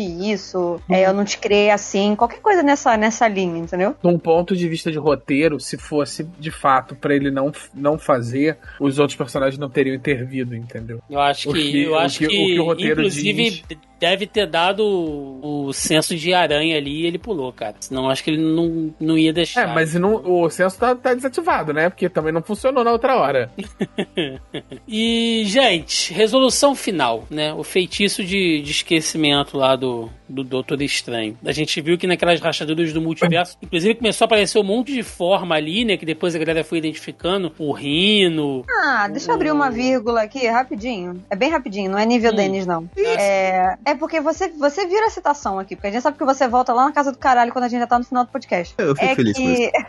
é, eu não sei se vocês repararam, mas o mural na escola do Peter, que tem várias caras famosas, né? é, apareceram novas carinhas Eu que eu vi. não tinha reparado antes ali. Então a gente tem o Eskin, né, que é o Stanley Tucci, né? esse, é tá, esse tá, acho que desde antes, sim. Esse, Não, mas ele não tá tinha assim. aparecido bem. Então, tipo, tá ele. A gente tem o Hank Pym, que não tinha aparecido na, na- naquele mural. Tem a Peggy Carter, né? Tem o Howard Stark. Então, assim, é, e misturada a outras figuras da história que são reais mesmo, né? É, então, eu achei interessante, tipo, essa atualização desse mural, porque tem muito mais caras que não tinha antes. Então, eu ia falar isso lá no início, né? Que, só que a gente não chegou nesse momento de colégio pra eu puxar esse, esse ponto, entendeu? Então, assim, eu não sei se vocês repararam isso, mas tinham mais carinhas no mural, assim, pelo menos eu reparei, né? O Hank Pym, o Howard Stark, tinha a Peg, o Eskin, então, assim, eram coisas que eu não tinha reparado nisso antes. Não sei se vocês viram isso naquele mural lá pintado no colégio. Não, realmente E essa era a vírgula. Essa era a vírgula. Mas, cara, o feitiço de esquecimento, eu acho que vai ser um negócio assim. O feitiço de esquecimento todo mundo lembrou, né? É, eu acho que vai ser um, um negócio complicado. Bom, não sei se realmente será complicado, né? Ele, ele, de novo, ele fecha o filme levando o Homem-Aranha pro, pro, pro status quo, né? De ser um fudido, de não ter ninguém, viver em crise existencial e ter que Vocês estão felizes a agora, própria seus filhos da puta?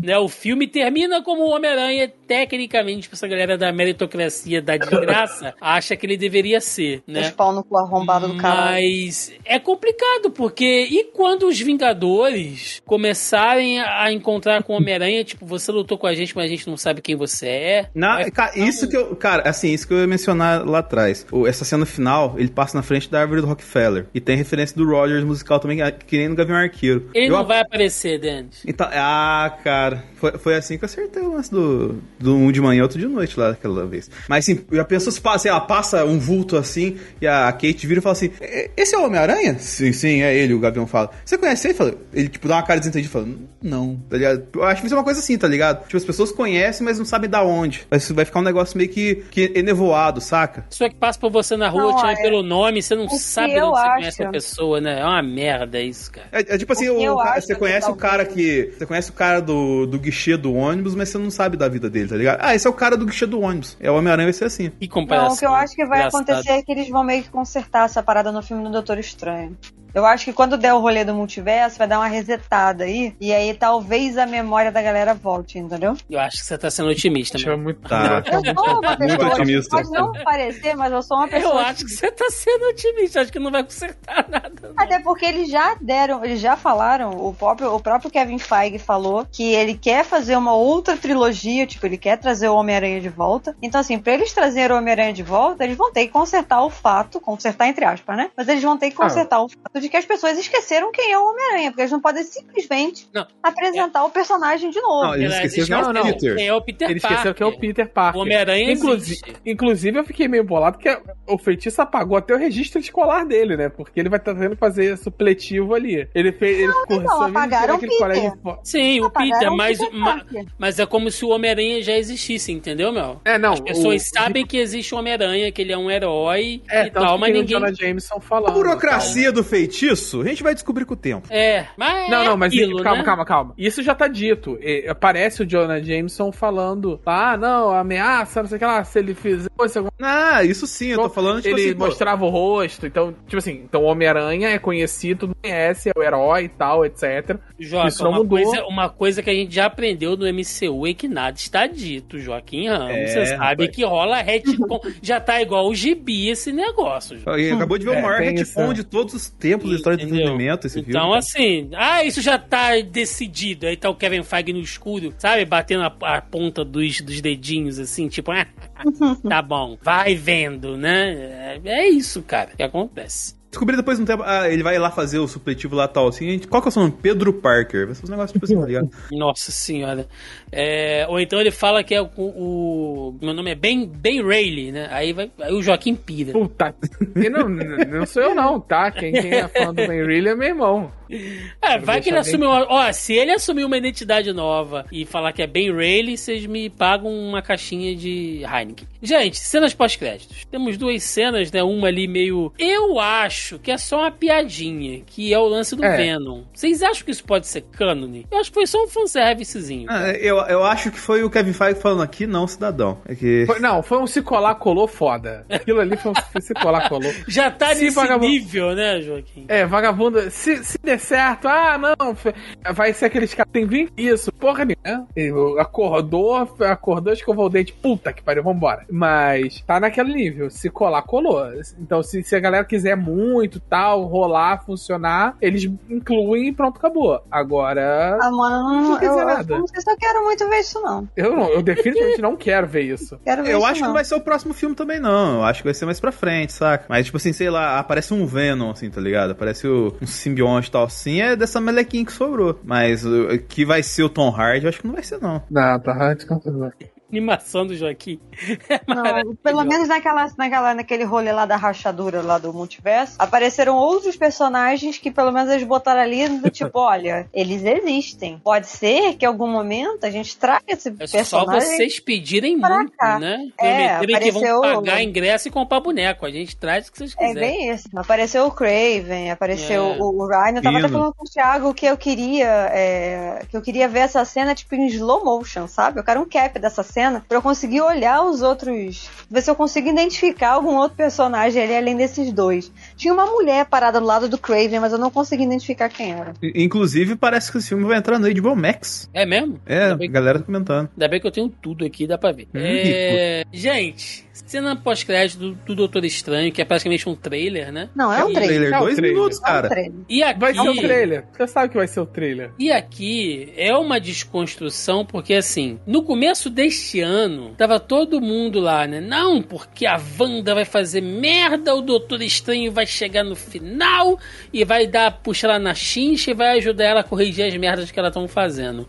Olha só, né? Como são as coisas, como este mundinho dá voltas, porque a Wanda tá lá, sei lá, colhendo pinha, não sei o que ela tá fazendo no meio daquele mato lá, e na verdade o Doutor Estranho ajuda ela da cagada que ele fez, né, cara? Mas Porque- ela sabe que ela tá no erro. Porque ela já chega. com- Ele bota a mão, ela já, é, ele chega ali pra É, ela já, ela já achava que ela ia tomar uma chamada ali É, dele mas mesmo. ele- mas ela ele já vai em direção à parede já Mas ele tá com o cu tão na mão, João, que ele não quer. Não, não, eu não quero saber o que você fez, não. Lá, no- isso não me interessa. O que que é? Deba ficar. Me ajuda aqui, porque tem um, um monte de mago atrás de mim, porque a ideia que dá é essa, que ele tá sendo caçado pelas merdas que ele fez, que no caso são os magos agora que estão sendo liderados pelo Barão Mordo, né? Que tá voltando ali, tá? A gente sabe que tem uma, uma Pô, o visual tá maneiríssimo, dois. hein? Tá, cara, tá muito bacana. E aí, a pulga que resta atrás da orelha, né? E aí a gente vai ter que falar que mesmo a Mel não tendo assistido, aquele Doutor Estranho que aparece no final da cena pós-crédito é o o Estranho Supremo do What If? Cara, Não, eu não acho que, que seja, mas talvez tenha al- seja algo no mesmo sentido. sim. Não, e tem Mas- introdução de personagem novo, né, gente? É, a América Chaves tá na, na cena também. E a América Chaves, Ela lugar. direto. Sim, o lugar que. Então, o Ela lance da América ser? Chaves, é, eu não sei se vocês leram os quadrinhos que ela aparece. Parece que a zona que ela fica lá, a realidade que ela fica, é uma realidade que não é meio que atingido por multiverso. Tem uma parada assim, tá ligado? Ela, ela fica meio que no, num lugar que não. Um limbo. É num limbo que essas paradas não pega, saga? Então, tipo assim, pode ser que ela entre com esse papel tal assim, nesse sentido, tipo assim, Mas ah, eu fiquei ela, feliz ela tá quando ela vendo. aparecer lá. Eu falei, opa, bora. É, Eu não li ela muito meio- da personagem, mas ela é latina, né? Hispânica, Isso. então bora lá. Ela meio que sendo um semi-vigia, alguma coisa assim, tá ligado? E tal, talvez, cara, talvez não tenha nada disso, seja só, sei lá. Ah, vamos trazer o América Chaves aqui, porque não é preciso de uma. É, na, na real, vamos. vamos. botar os pingos nos is? Eles estão trazendo aos poucos todos os Young Avengers? Tem. Um um. isso é. Então, assim, só tá, só tá faltando o Hulkling e tecnicamente dá pra dizer que o Iron, é, Iron Lad Iron Lad? é porque ele é o. É, cortou, não, que você tinha que falar mais alguma coisa. Eu, olha, que tecnicamente o Iron Lad já apareceu, considerando que ele é só o, o Kang, o Conquistador jovem. Mas esse lance do. Voltando ao cara que aparece no final, que parece muito com o Doutor Estranho Supremo, o que nos leva. O que acho que confundiu você também, né, Thiago? Que tem a cena da. Esqueço o nome dela, que casou com a Rachel McAdams lá, tá ligado? Igual tem no Orif. É, Eu não É. lembro o nome da personagem. Mas você sabe É por que, a, que a eu doutora acho? Palmer, doutora Palmer. doutora Mas Palmer. sabe por que, que eu acho? Porque o Doutor Estranho Supremo, ele Christine virou, Palmer. ele virou uma espécie de covigia, né? Sim. Porque Ele virou um guardião ali. É, ele virou um guardião do multiverso, assim. Então, pra mim, faria sentido ele tá indo Não, ali faria, total. e tal. Então, Faria sentido? eu, Faria. Eu, acho que Eu cravo? ser. Não. Cara, com É. o Ned abrindo o portal, eu, eu acredito em qualquer coisa agora, mano. É, Eu acho que eles vão usar o mais ou menos o mesmo conceito, né? Um doutor estranho que ao invés de encontrar um caminho da salvação, se torna algo maligno e tal, se corrompe ali pelo poder e vão botar isso na figura desse doutor estranho aí. Bom, antes da gente ir aí para as nossas considerações finais, vamos lá no nosso grupo, né? O nosso grupelho do Zoreando Podcast. Lembrando mais uma vez, se você está ouvindo esse programa e não faz parte do nosso grupelho, saiba que é só você entrar aí na postagem desse programa, logo abaixo ao link, ou melhor, logo abaixo ao player, tem o link para você acessar o nosso grupelho, ou joga aí no Facebook, né? Zoneando Podcast, que vocês nos encontram e toda semana, via de regra, eu faço o tópico da pré-pauta, onde os nossos queridos e nobres ouvintes deixam lá suas perguntas, comentários, enfim, né? E, logicamente, eu já avisei a galera que esse seria o nosso último programa do ano, falando do Miranha, né? Miranha, né? Perdi o busão pra casa, e aí pedi pra galera deixar lá. Miranha sem- Perdeu seus real dessa vez. É, Miranha temos aqui sem teto.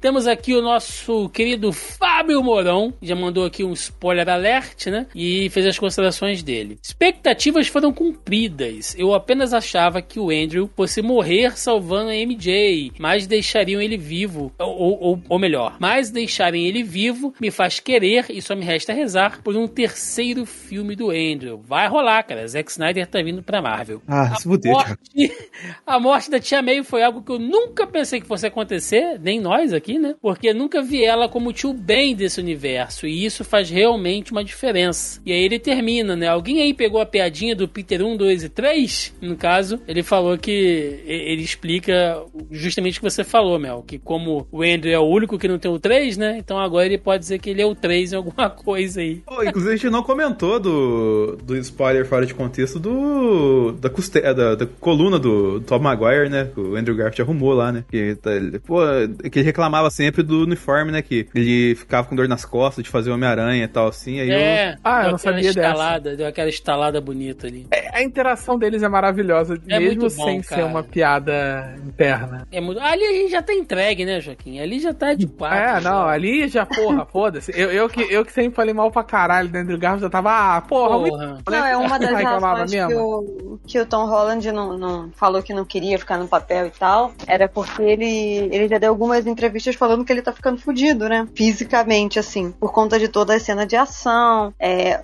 o lance de que toda hora ele tem que, que posar. Né, de uma maneira muito específica e que isso tem um peso enorme pro quadril dele, que depois ele fica com dor, ele não consegue andar, que dá dor no, no calcanhar, né, porque ele tem que posar tipo na ponta do pé, porque já virou a, a pose dele, já virou tipo que a, a marca registrada, né? E aí Falando de quem? falando- Do, do... do, do Tom do Tom Holland. Holland. Hum. Do Tom Holland. Ele já falou em algumas entrevistas isso, tipo, que o corpo dele tá ficando zoadaço por conta disso. Então, assim, que ele não Ó, para de gostaria fazer de pose, ficar cara. É, sempre. quem, quem mandou também ele dar pirueta igual o Homem-Aranha faz? Né, cara? E isso. mandou dançar Umbrella, né? Foi ali que ele fez a contusão dele. E ali que ele conquistou a Zendaya. Exatamente. O nosso amigo Lucas Soares. Finalmente a paz mundial. Os três aranhas são perfeitos e espetaculares. Esse filme não é tecnicamente perfeito, mas tem um grande coração, o que é quase a mesma coisa. Ainda mais para quem adora a mitologia do cabeça de teia. Abraços. Sim, Lucas, é o que,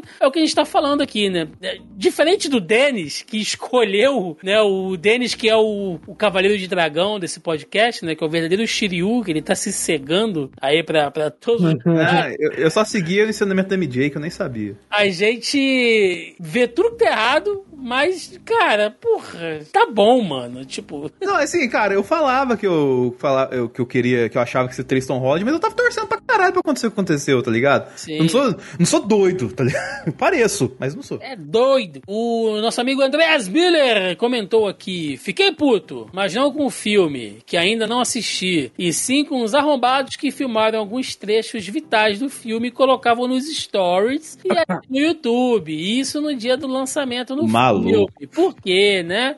Cara, André, você tá brincando, mano. Tá brincando, assim, não dá pra Não. fazer na internet, não, mano. O pior não é a galera que filma e posta. O pior é a galera que continua compartilhando aquilo e falando: olha que absurdo. A pessoa foi no cinema e, mano, seus filha da puta, você tá contribuindo com o negócio. É verdade, cara. Mas assim, Você o cara. tornou a o- porra do spoiler, você tá passando spoiler pra todo mundo. Tipo, olha só, esse arrombado foi no cinema e filmou, e aí você tá botando no Twitter, compartilhando nos seus stories. Você tá, é, como é que se diz? Espalhando mais ainda a parada, saca? Não faça isso, entendeu? Cara, eu fiquei impressionado com um que eu até tava eu Roberto e o Thiago conversando. O, Thiago não tinha visto o filme ainda, o Roberto tinha visto. O maluco, ele deve ter entrado com o tripé no cinema, cara. Porque ficou perfeita a filmagem dele, tá ligado? Tipo, só o som que tava bosta porque não tinha como captar. Mas, tipo, cara, não tremeu, os aranhas tudo pulando tal, assim, a câmera perfeitinha, nem a galera não passava um, uma mão na frente da tela, tá ligado? O cara, ele deve ter colocado do lado do projetor a câmera, tá ligado? Pra pegar bem do jeito que ele pegou ali. Não acho, Cara. não é de todo impossível, não, tá? Não é, isso que o foda é isso. Ah, Não, ninguém Mas, entra no cinema pra verificar a parada, mano. Então. Pode acontecer.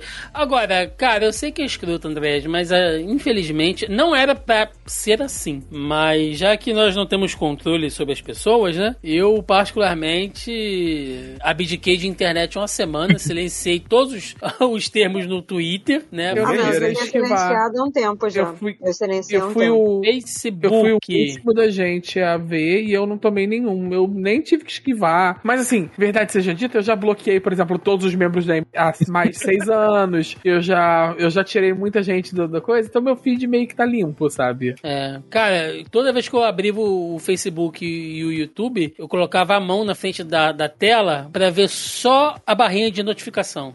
E quando Oh. eu fui retirar os ingressos que eu comprei pela internet, mas eu retirei na hora, né? E o momento que eu fiquei na fila foi com fone de ouvido estourando, entendeu? Eu não escutava nada do que tava ao, ao, ao redor, ouvindo metal assim, e eu só tirei o fone quando eu sentei na cadeira, cara. A única mentira Não, eu é que o Thiago tá ouvindo barulho pisadinha. Nesse, nesse nível de loucura aí que eu Eu tava. fiquei com medo real, tipo, quando eu fui pro cinema, né? Como já tinham outras sessões antes, da galera. Eu lembro que em Ultimato eu me escondi na escada de incêndio do, Foi. do cinema. Delícia pendurada no corrimão, cara. Pra, pra, pra galera não, não, não spoiler. foto Mas lá assim, no grupo que a gente tem, né? Porque eu vi, eu passei, tinha uns malucos saindo da sessão comentando. Caralho, eu passei vazado e mandei mensagem no grupo falando: estou escondida na escada de incêndio aqui. Eu lembro que o cara foi até perguntar: o que, você tá- o que você tá fazendo aqui? Eu falei: então, não, não quero saber do filme, tô só aqui sentada quieta no meu canto. ah, É, é, mas eu fiquei com medo de acontecer isso também, né? Porque hoje saiu, inclusive, a notícia de que uma mulher tacou é, spray de pimenta, né? Na cara de dois adolescentes aí que estavam contando, Mereceu. contando spoiler dentro da sala de cinema, que Mereceu. foi mal, e a sessão foi cancelada. tá certíssima Então, ela. Certíssimo, certíssimo. Mas, mas, cara, foi foda porque não só o filho da puta de rede social que faz isso pra. Não sei porquê até hoje, sinceramente, só pra ser o troll do rolê. Mas, cara, o youtuber que teve acesso antes ao filme. Ô, Maurício, é, terça-feira à noite postou lá o veja o pós-créditos, o que acontece no pós-créditos, e coloca lá na thumb lá o Doutor Estranho, tá ligado? Na thumb, assim, um vídeo de 20 minutos falando negócio, porra, eu já sei que vai ter o Doutor Estranho, cara, por que você manda um negócio desse assim? Tipo, dá spoiler, o produtor de conteúdo também que tem acesso ao material antes, tem que tomar cuidado, caralho, porque você estraga a experiência da galera, velho. Ah, hum, tá como é que é, né? É, continuando aqui, o nosso amigo Leandro Friani. Ó, o Leandro chegou aqui, olha. Filme nota 7,5 pra mim. Que isso? Vamos lá, mais uma vez o Aranha entregando tecnologia Stark para o vilão fingindo ser amigo? E se os vilões são tão confiáveis ao ponto de você juntar todos eles em um apartamento e ainda levar a sua tia pra lá, quer dizer que eles não precisavam ser corrigidos tanto assim, né? Então a culpa deles morrendo ou melhor, a culpa deles morrerem lutando se deve mais aos outros aranhas, certo? Não porque você deixaria o lagarto solto na rua sem nenhuma supervisão. Podemos dizer que o estranho é o pior mago supremo? O cara ia apagar o Peter como aranha de existência sem nem perguntar se o cara tinha certeza, sem explicar nada. Ele consegue per perder para o aranha em todo embate, mesmo na dimensão espelhada que supostamente ele controla. Então, o Leandro viu É todas as falhas. O Leandro viu todas as falhas que a gente viu, porém ele não está abrindo, ele não está sendo comprado pela emoção como nós fomos, né? É, ele parecia o Duende Verde falando pra gente aqui, né? Leandro, cara, eu, eu vou repetir o que eu comentei aqui pra você no grupo. Eu concordo contigo em tudo. Porém, cara, pra, pra esse filme funcionar, velho, como ele tem que funcionar, a, a gente tem que abrir mão disso aí, entendeu? Mas veja bem, não deixa de ser uma falha, tá? Em alguns pontos, assim, tudo que você citou aí, acho que são, são bons apontamentos, sim. O nosso amigo Cláudio Colangelo botou aqui, salve, Thiago, um salve aí pro Cláudio. A Marvel conseguiu juntar o reboot de personagem, introdução de personagem, homenagem a personagem, ajuste e expansão de rumo do universo compartilhado e fanfic em um único filme. O que esperar do MCU agora? Um abração. Cara, esse tá, tá porra, tá voando, Cláudio. Você não tem noção, cara. A MCU tá voando agora. Mas o Adão Negro vem aí. Nossa. Não faz. Cara, eles trouxeram tudo aqui, Cláudio. Trouxeram tudo. Multiverso, Netflix. É, é, o, é o que a gente tá falando aqui. Eles estão jogando pra galera o que funcionar, funcionou. O que não rolar, finge que nunca existiu, entendeu? É nível Marvel mesmo. E, Inumanos tá aí pra provar. É, mano. Tipo, porra. E pra fechar, nosso amigo Marcos Barroso jogou aqui. Viu como é fácil colocar os X-Men? É só o professor Xavier, em algum momento da história, ter manipulado a mente de todo mundo e escondido os X-Men. O Cara, é, cara. Assim, não é como se ele já não tivesse feito isso nos quadrinhos, né? É, cara, o pior é que é, mano. Vocês têm E noção? não é como se não fosse possível, né? Não, teoricamente é o que são os, os Eternos, né? Eles Sim. sempre estiveram lá. Então, e mas, aí? cara, ô, Thiago, mas. É basicamente os pinguins de Madagascar, né? Você não viu nada. Nós não estamos aqui. Ô, Thiago, é, você não acha que um dos anúncios do MCU esse ano foi a continuidade do X-Men com o X-Men 97, né? Da animação. Uhum. Vocês acham que pode ser a Marvel? Vamos dar uma ajeitada nesses X-Men aqui. Aí lá na frente a gente usa o multiverso e pega eles do jeito que estão aqui e coloca no MCU? Pô, Deus te ouça, Denis, porque é muito foda essa fase aí, cara, dos X-Men. Então, mano. Porque você já Eu- tem uma parada que a galera curte. Aí, tipo, você, você dá uma ajeitada ali com a parada mais atual pro rolê, tá ligado? E fala, tá pronto, aqui, ó. Pluk, pluk, já era. Deus te ouça. Gente, pra finalizar então, considerações finais. Melissa Andrade, Homem-Aranha, sem volta pra casa. Não, sem voltar pra casa ficou a gente, né? Porque vamos ficar como agora? não, assim, eu gostei muito. é, Se fosse pra dar. Se fosse pra dar nota, não, porque eu dei nota, né? Eu dou nota 4 de 5, que obviamente não é um filme perfeito, né? A gente fez as notas. O Denis não pode falar sobre isso, ele vai ter que dar no- nota 5 pra esse caralho agora, porque ele falou que o filme era perfeito, então. Longe de mim. Longe de mim. Não, Longe de Casa foi outro filme, esse daqui já é outro, não é. É, Mas assim, eu acho que eles conseguiram entregar tudo aquilo que eles prometeram e um pouco a mais. Fico chateada com algumas situações que eu já apontei aqui, não vou me repetir, mas acho que no geral é um excelente filme. E melhor ainda, é um excelente encerramento para o personagem, mas que deixa assim aberto realmente para ele aparecer outras vezes, né? Se é isso que eles estão planejando. E isso já foi falado abertamente, na verdade, né? Resta aí. E melhor ainda de que apresentou, trouxe de volta o Demolidor e provavelmente vai trazer de volta o Rei do Crime nessa pegada toda aí também, né? Que a gente já comentou isso mais cedo. Então eu tô muito feliz e de ter principalmente escolhido para ser o último filme para assistir no cinema este ano, né? Então fechei, até porque eu só fui ver filme de herói esse ano no cinema, né? E só fui ver Marvel no cinema esse ano também. Então fechei muito bem o meu, meu 2021 aí com, com Homem-Aranha aí. Ficamos sem casa agora. Muito bem. Joaquim Ramos, suas considerações finais. É, é um filme muito bom, ele é um filme muito bem executado, muito divertido. E, e ele, ele tem um papel também, assim, que é, ele é um bom encerramento pro, pros aranhas anteriores, sabe? Tudo que ficou com gosto amargo dos outros filmes, esse filme ele tem um processo de, de consertar. Ele tenta consertar as críticas ao Homem-Aranha do, do Holland, do, principalmente do Andrew Garfield, ele dá um final digno pro, pro, um, pro um personagem que não teve o encerramento dele, teve um encerramento prematuro. Você tem um, um bom final pro Tobey, pro, pro Aranha do Tobey. Você tem um- uma boa redenção pros atores também, de, voo, de todos os atores, tanto enquanto os fazem os heróis, os vilões, eles voltam num cenário muito mais propício, sabe? Muito mais gratificante. Então tem todo esse processo que é muito bacana. Esse filme ele tem esse processo tanto de ser um filme extremamente divertido, mas como também ser um filme que faz um, um excelente trabalho né, de homenagem a toda a saga do Homem-Aranha no cinema, porque é o personagem com mais encarnações, né? Talvez. Não, Batman com certeza tem mais, mas é um deles. É dos que importam, é. Olha aí, cara. E Denis Augusto, a putinha entregue desse programa. Jamais, porque se o filme de 0 a 5 eu daria 6 pro filme. é... Apesar de você ter errado nas suas previsões, Denis, o que, que você tem a dizer sobre esse filme aí? Considerações finais. Primeiro que haverá um tuitaço no dia 25 de dezembro com a hashtag MakeTSM3 que não, não usem isso porque é, é a mesma coisa que fazer o Restore do Snyderverse, então não caia nisso porque a Marvel vai fazer um filme com o Andrew Garfield, não precisa fazer tuitaço pra isso, tá ligado? Eles não são idiotas. É... Mas voltando aqui, cara, sobre esse filme, cara, é que não eu falei, é ouro na tela, assim, depois que da metade, assim, na questão afetiva, tá ligado? Até, lógico, tem vários problemas que a gente enumerou aqui, vocês enumeraram nos comentários também que a gente leu aqui, mas, cara, sinceramente, assim, o, o modo que a Marvel conduz as coisas dela, cara, essa questão de ser filmes episódicos e tal, assim, não tem como você falar, ah, ela cagou totalmente no pau. Que a gente fala isso aí daqui 5, 6 filmes, aí vai lá o cara lá e se explica, não, mas nesse dia o Doutor Estranho estava com cachumba, e você acredita que ele tava com cachumba de verdade, porque de tão bem feita a explicação do cara, tá ligado? Então, assim, é difícil você falar alguma coisa assim, tipo, pejorativa. Da... Pejorativa não, pejorativa é fácil falar.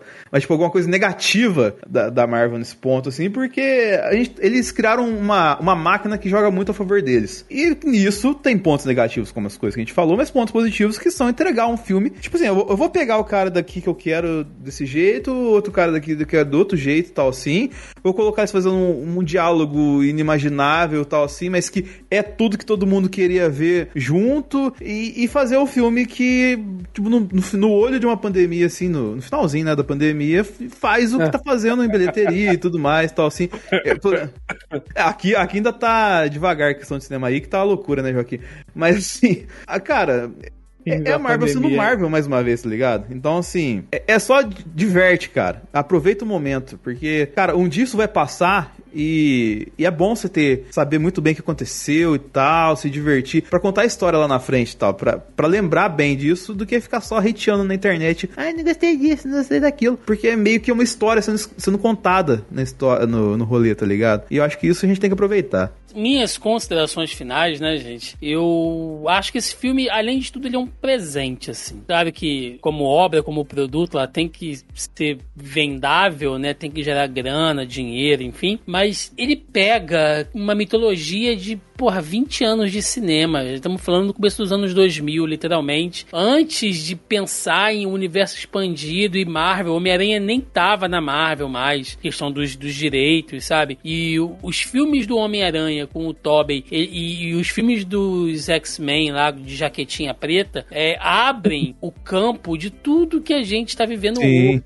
Assim, sabe? É uma coisa. É, é quase que uma auto-homenagem que o mercado faz para essa galera que abriu, né? Por portas aí, enfim, né? Tudo que a gente está vivendo hoje. Eu acho que é muito bacana por esse ponto de vista. O filme tem problemas sim, mas é aquilo, ele é um. A, além de ser um filme, ele é uma experiência, tá? Eu acho que se a Marvel criar algum furo, criar alguma coisa que ela precisa corrigir depois, é uma responsabilidade que ela tá assumindo, beleza, né? Mas é, realmente algumas coisas a gente teve que abrir mão aí para que funcionasse. E em segundo é, pro futuro do Homem-Aranha, cara, tá na mão aí para fazer qualquer coisa, literalmente qualquer coisa, inclusive tirar o Thor Holland, porque se amanhã depois aparecer um outro ator, a desculpa é que como as pessoas não conhecem quem é o Peter Parker, não tem como provar que ele é o Peter Parker, entende? Então, de certa maneira, se a Marvel trocar esse menino, não assustem, porque porque pode, ela pode realmente usar isso como uma desculpa perfeita, né? Se você nunca viu o Peter Parker. Então o Electro já deu a letra, né? Isso é. Então, assim, fiquem tranquilos. E sobre filmes de outros Homens-Aranha, gente, não faço a mínima ideia, não chuto, mas tudo é possível. Tô muito animado aí com a aparição do Demolidor, é um personagem que eu gosto muito, né? Então, espero que explorem isso em séries, enfim, já tem um monte aí de, de heróis mais urbanos aparecendo. Vai ver o, o Cavaleiro da Lua, Então, sabe, eu adoro Vigilantes, eu adoro, adoro. Então acho que tem muito espaço. Se o Justiceiro vier também, melhor ainda. Então tem muita coisa bacana pra gente ver nesse MCU aí. É isso. Vamos lá, vamos pro encerramento. Vambora! E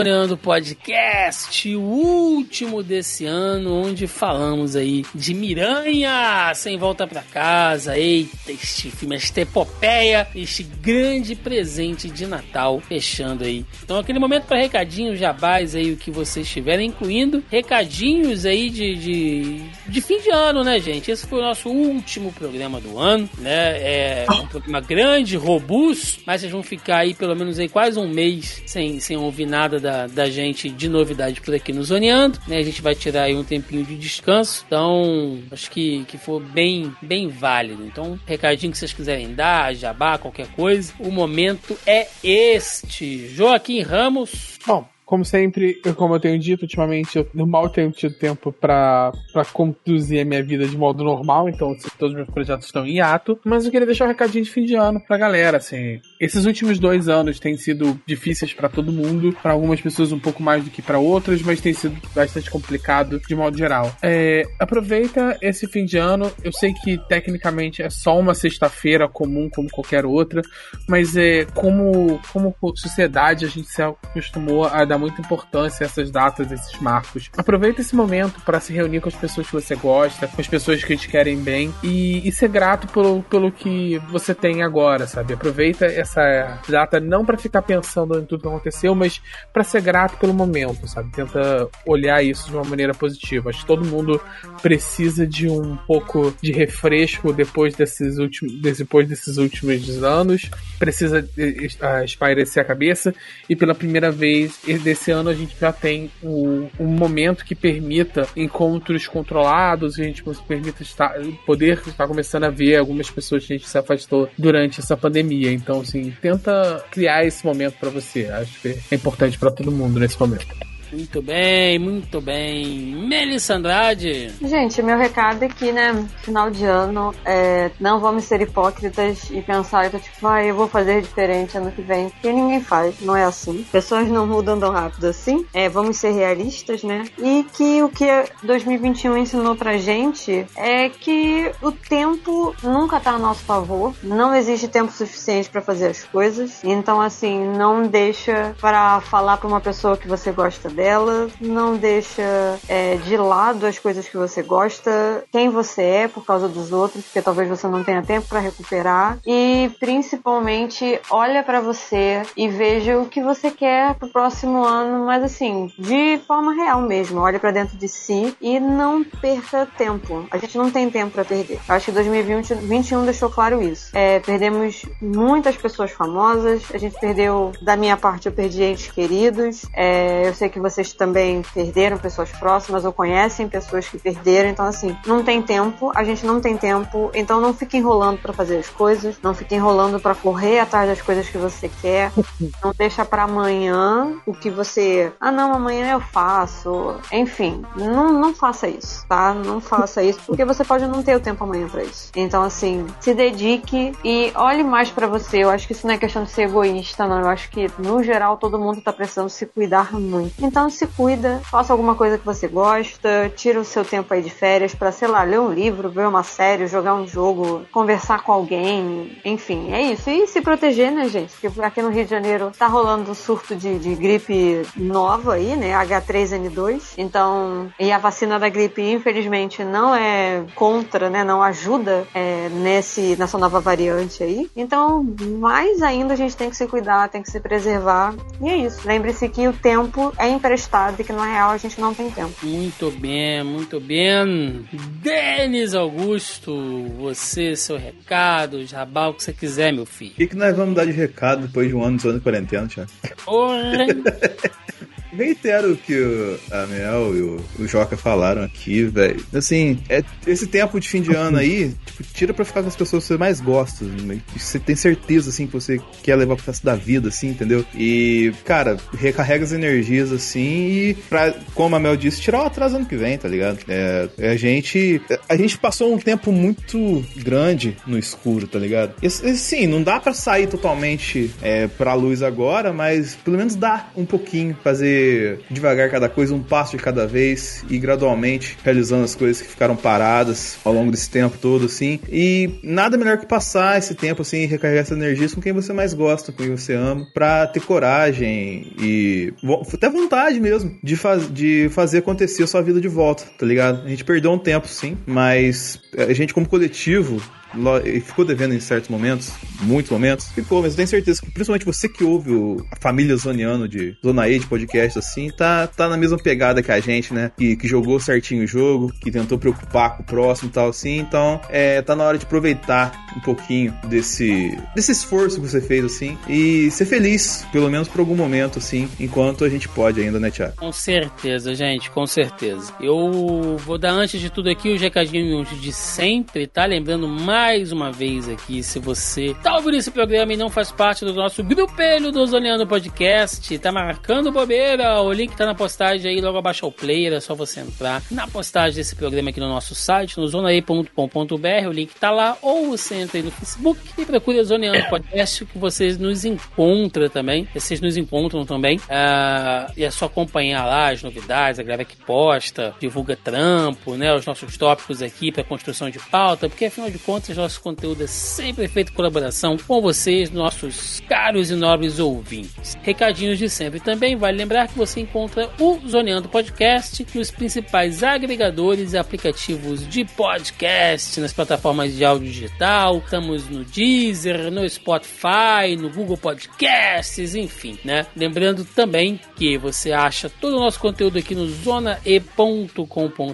como os outros podcasts da casa também, e claro, nas principais redes sociais: Facebook, Instagram, no Twitter e no YouTube. Gente, sobre o podcast, como eu falei, é o último do ano, último de 2021, um ano pesado, né? 2020 não foi fácil, 2021 também não, não está sendo, 2022 não será, né? Ano aí de, de muitas mudanças pra gente. E enfim, a gente sabe que não existe aquela chave mágica, né? Que entre o dia 31 e o dia 1 é só mais um dia, né? Nada de, de mágico, místico vai acontecer na sua vida de maneira imediata, mas tem o simbolismo, né, dessa, dessa transição de uma fase para outra. Eu acho que é que é importante. Eu acho que é legal a gente manter isso, dar um, um ar de renovação legal pra gente, né, dar um, um ar de, de, coisas boas, de começar novos projetos, enfim. Eu acho que, que vale muito, não importa a sua religião, né, em que você agarre a sua fé, ou também se você não tem religião, mas que gosta de curtir esse momento com as pessoas e tudo mais. Portanto, eu só deixo aqui, né, o, meus sinceros votos aí de, de um Feliz Natal, né, para todo mundo que, que acompanha a gente aqui, que tá com a gente, que vocês passem realmente um, um tempo, né, com as suas famílias, com seus, com seus amigos, enfim. Eu sei que muita gente perdeu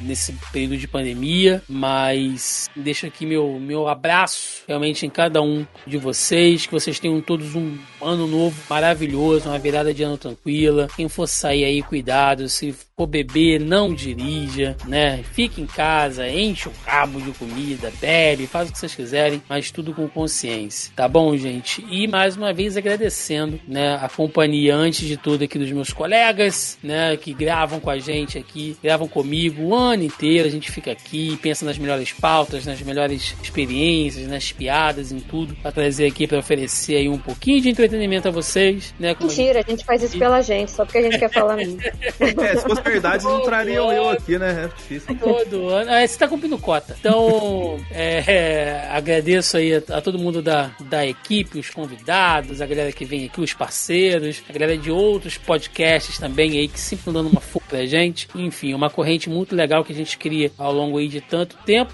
E, claro, né, agradecendo vocês aí, nossos nobres e caros ouvintes, que se não fossem vocês, dando essa força pra gente, a audiência, né, esses minutos, essas horas aí por semana, é, a gente não, não teria o mesmo gás pra estar aqui depois de tanto tempo. É isso, gente. Agora vamos descansar, porque o pai tá cansado demais, né? Mas aguardem aí que 2021 tem coisa boa chegando. E 2021 não, 2022. 2021 já foi, agora que 2022 tem coisa bacana, coisa nova chegando aí, projetos, enfim, fiquem ligados. É isso, gente. Deixe nos comentários aí o que vocês acharam do Miranha, né? Quero muito saber a opinião de vocês. Continue acompanhando a gente nas outras redes sociais. Eu vou aproveitar esse recessinho aí do podcast, vou jogar alguma coisa lá no YouTube, com certeza, né? Vou também aproveitar para descansar, mas tem coisa para sair lá que já tá gravada também. É Quando a isso. gente voltar em 2022 tem Marvel de novo, porque vai ter ainda na Gavião Arqueira, né? Tem Marvel com Gavião Arqueiro. Quando a gente voltar, vai ter Matrix, que tá sendo lançada numa data escrota pra cacete. The Witcher. Ter o Witcher, que eu já vi a segunda temporada, tá maravilhosa. Nossa senhora. Nossa, não, Thiago, tá uma merda a segunda que temporada. isso, gente? É linda, A gente, cara. a gente, a gente Pra quem quiser- brigar em janeiro. Pra quem Calma quiser tudo mais imediato, tem minha live lá com o Cadu e com o André. Ah, Olha até a de segu- oportunidade. Não, porque Até não a tem a Segunda Guerra na live Mundial do parou na- então não vale. É, Tá tá vendo? Fazer um conteúdo Calma. mais imediato. É eu falei que quiser um isso. conteúdo definido. É por isso que eu preciso de descanso, ouvinte. Vocês estão vendo? É isso, é isso que acontece. A gente tá aqui de boa, de repente a emenda no papo, mas é isso. Porque no Fiquem- final das contas a gente é igual a Marvel. Estamos dando spoilers, vocês vão ter que esperar agora ano que vem pra eu ouvir o que, que é. Até o ano que vem. É isso, gente. Feliz Natal, feliz Ano Novo e até o ano que vem. Um abraço e até mais. Valeu! Tchau, tchau. Vai encher o rabo de peru, vai.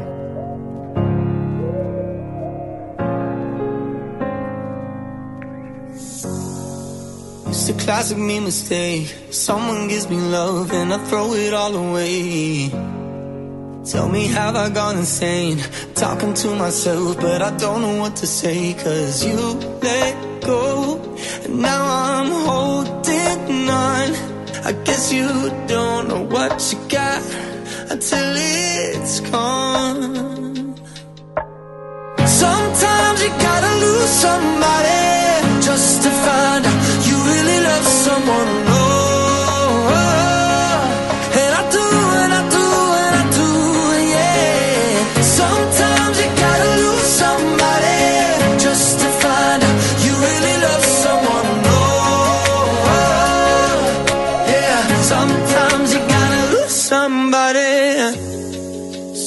Tell me it's too late. Hearts are made to bend, baby. Please don't let me break it. I knew I should have stayed, cause now you're moving on. And I don't know what to say, cause you let it go. And now I'm holding on. I guess you don't know what you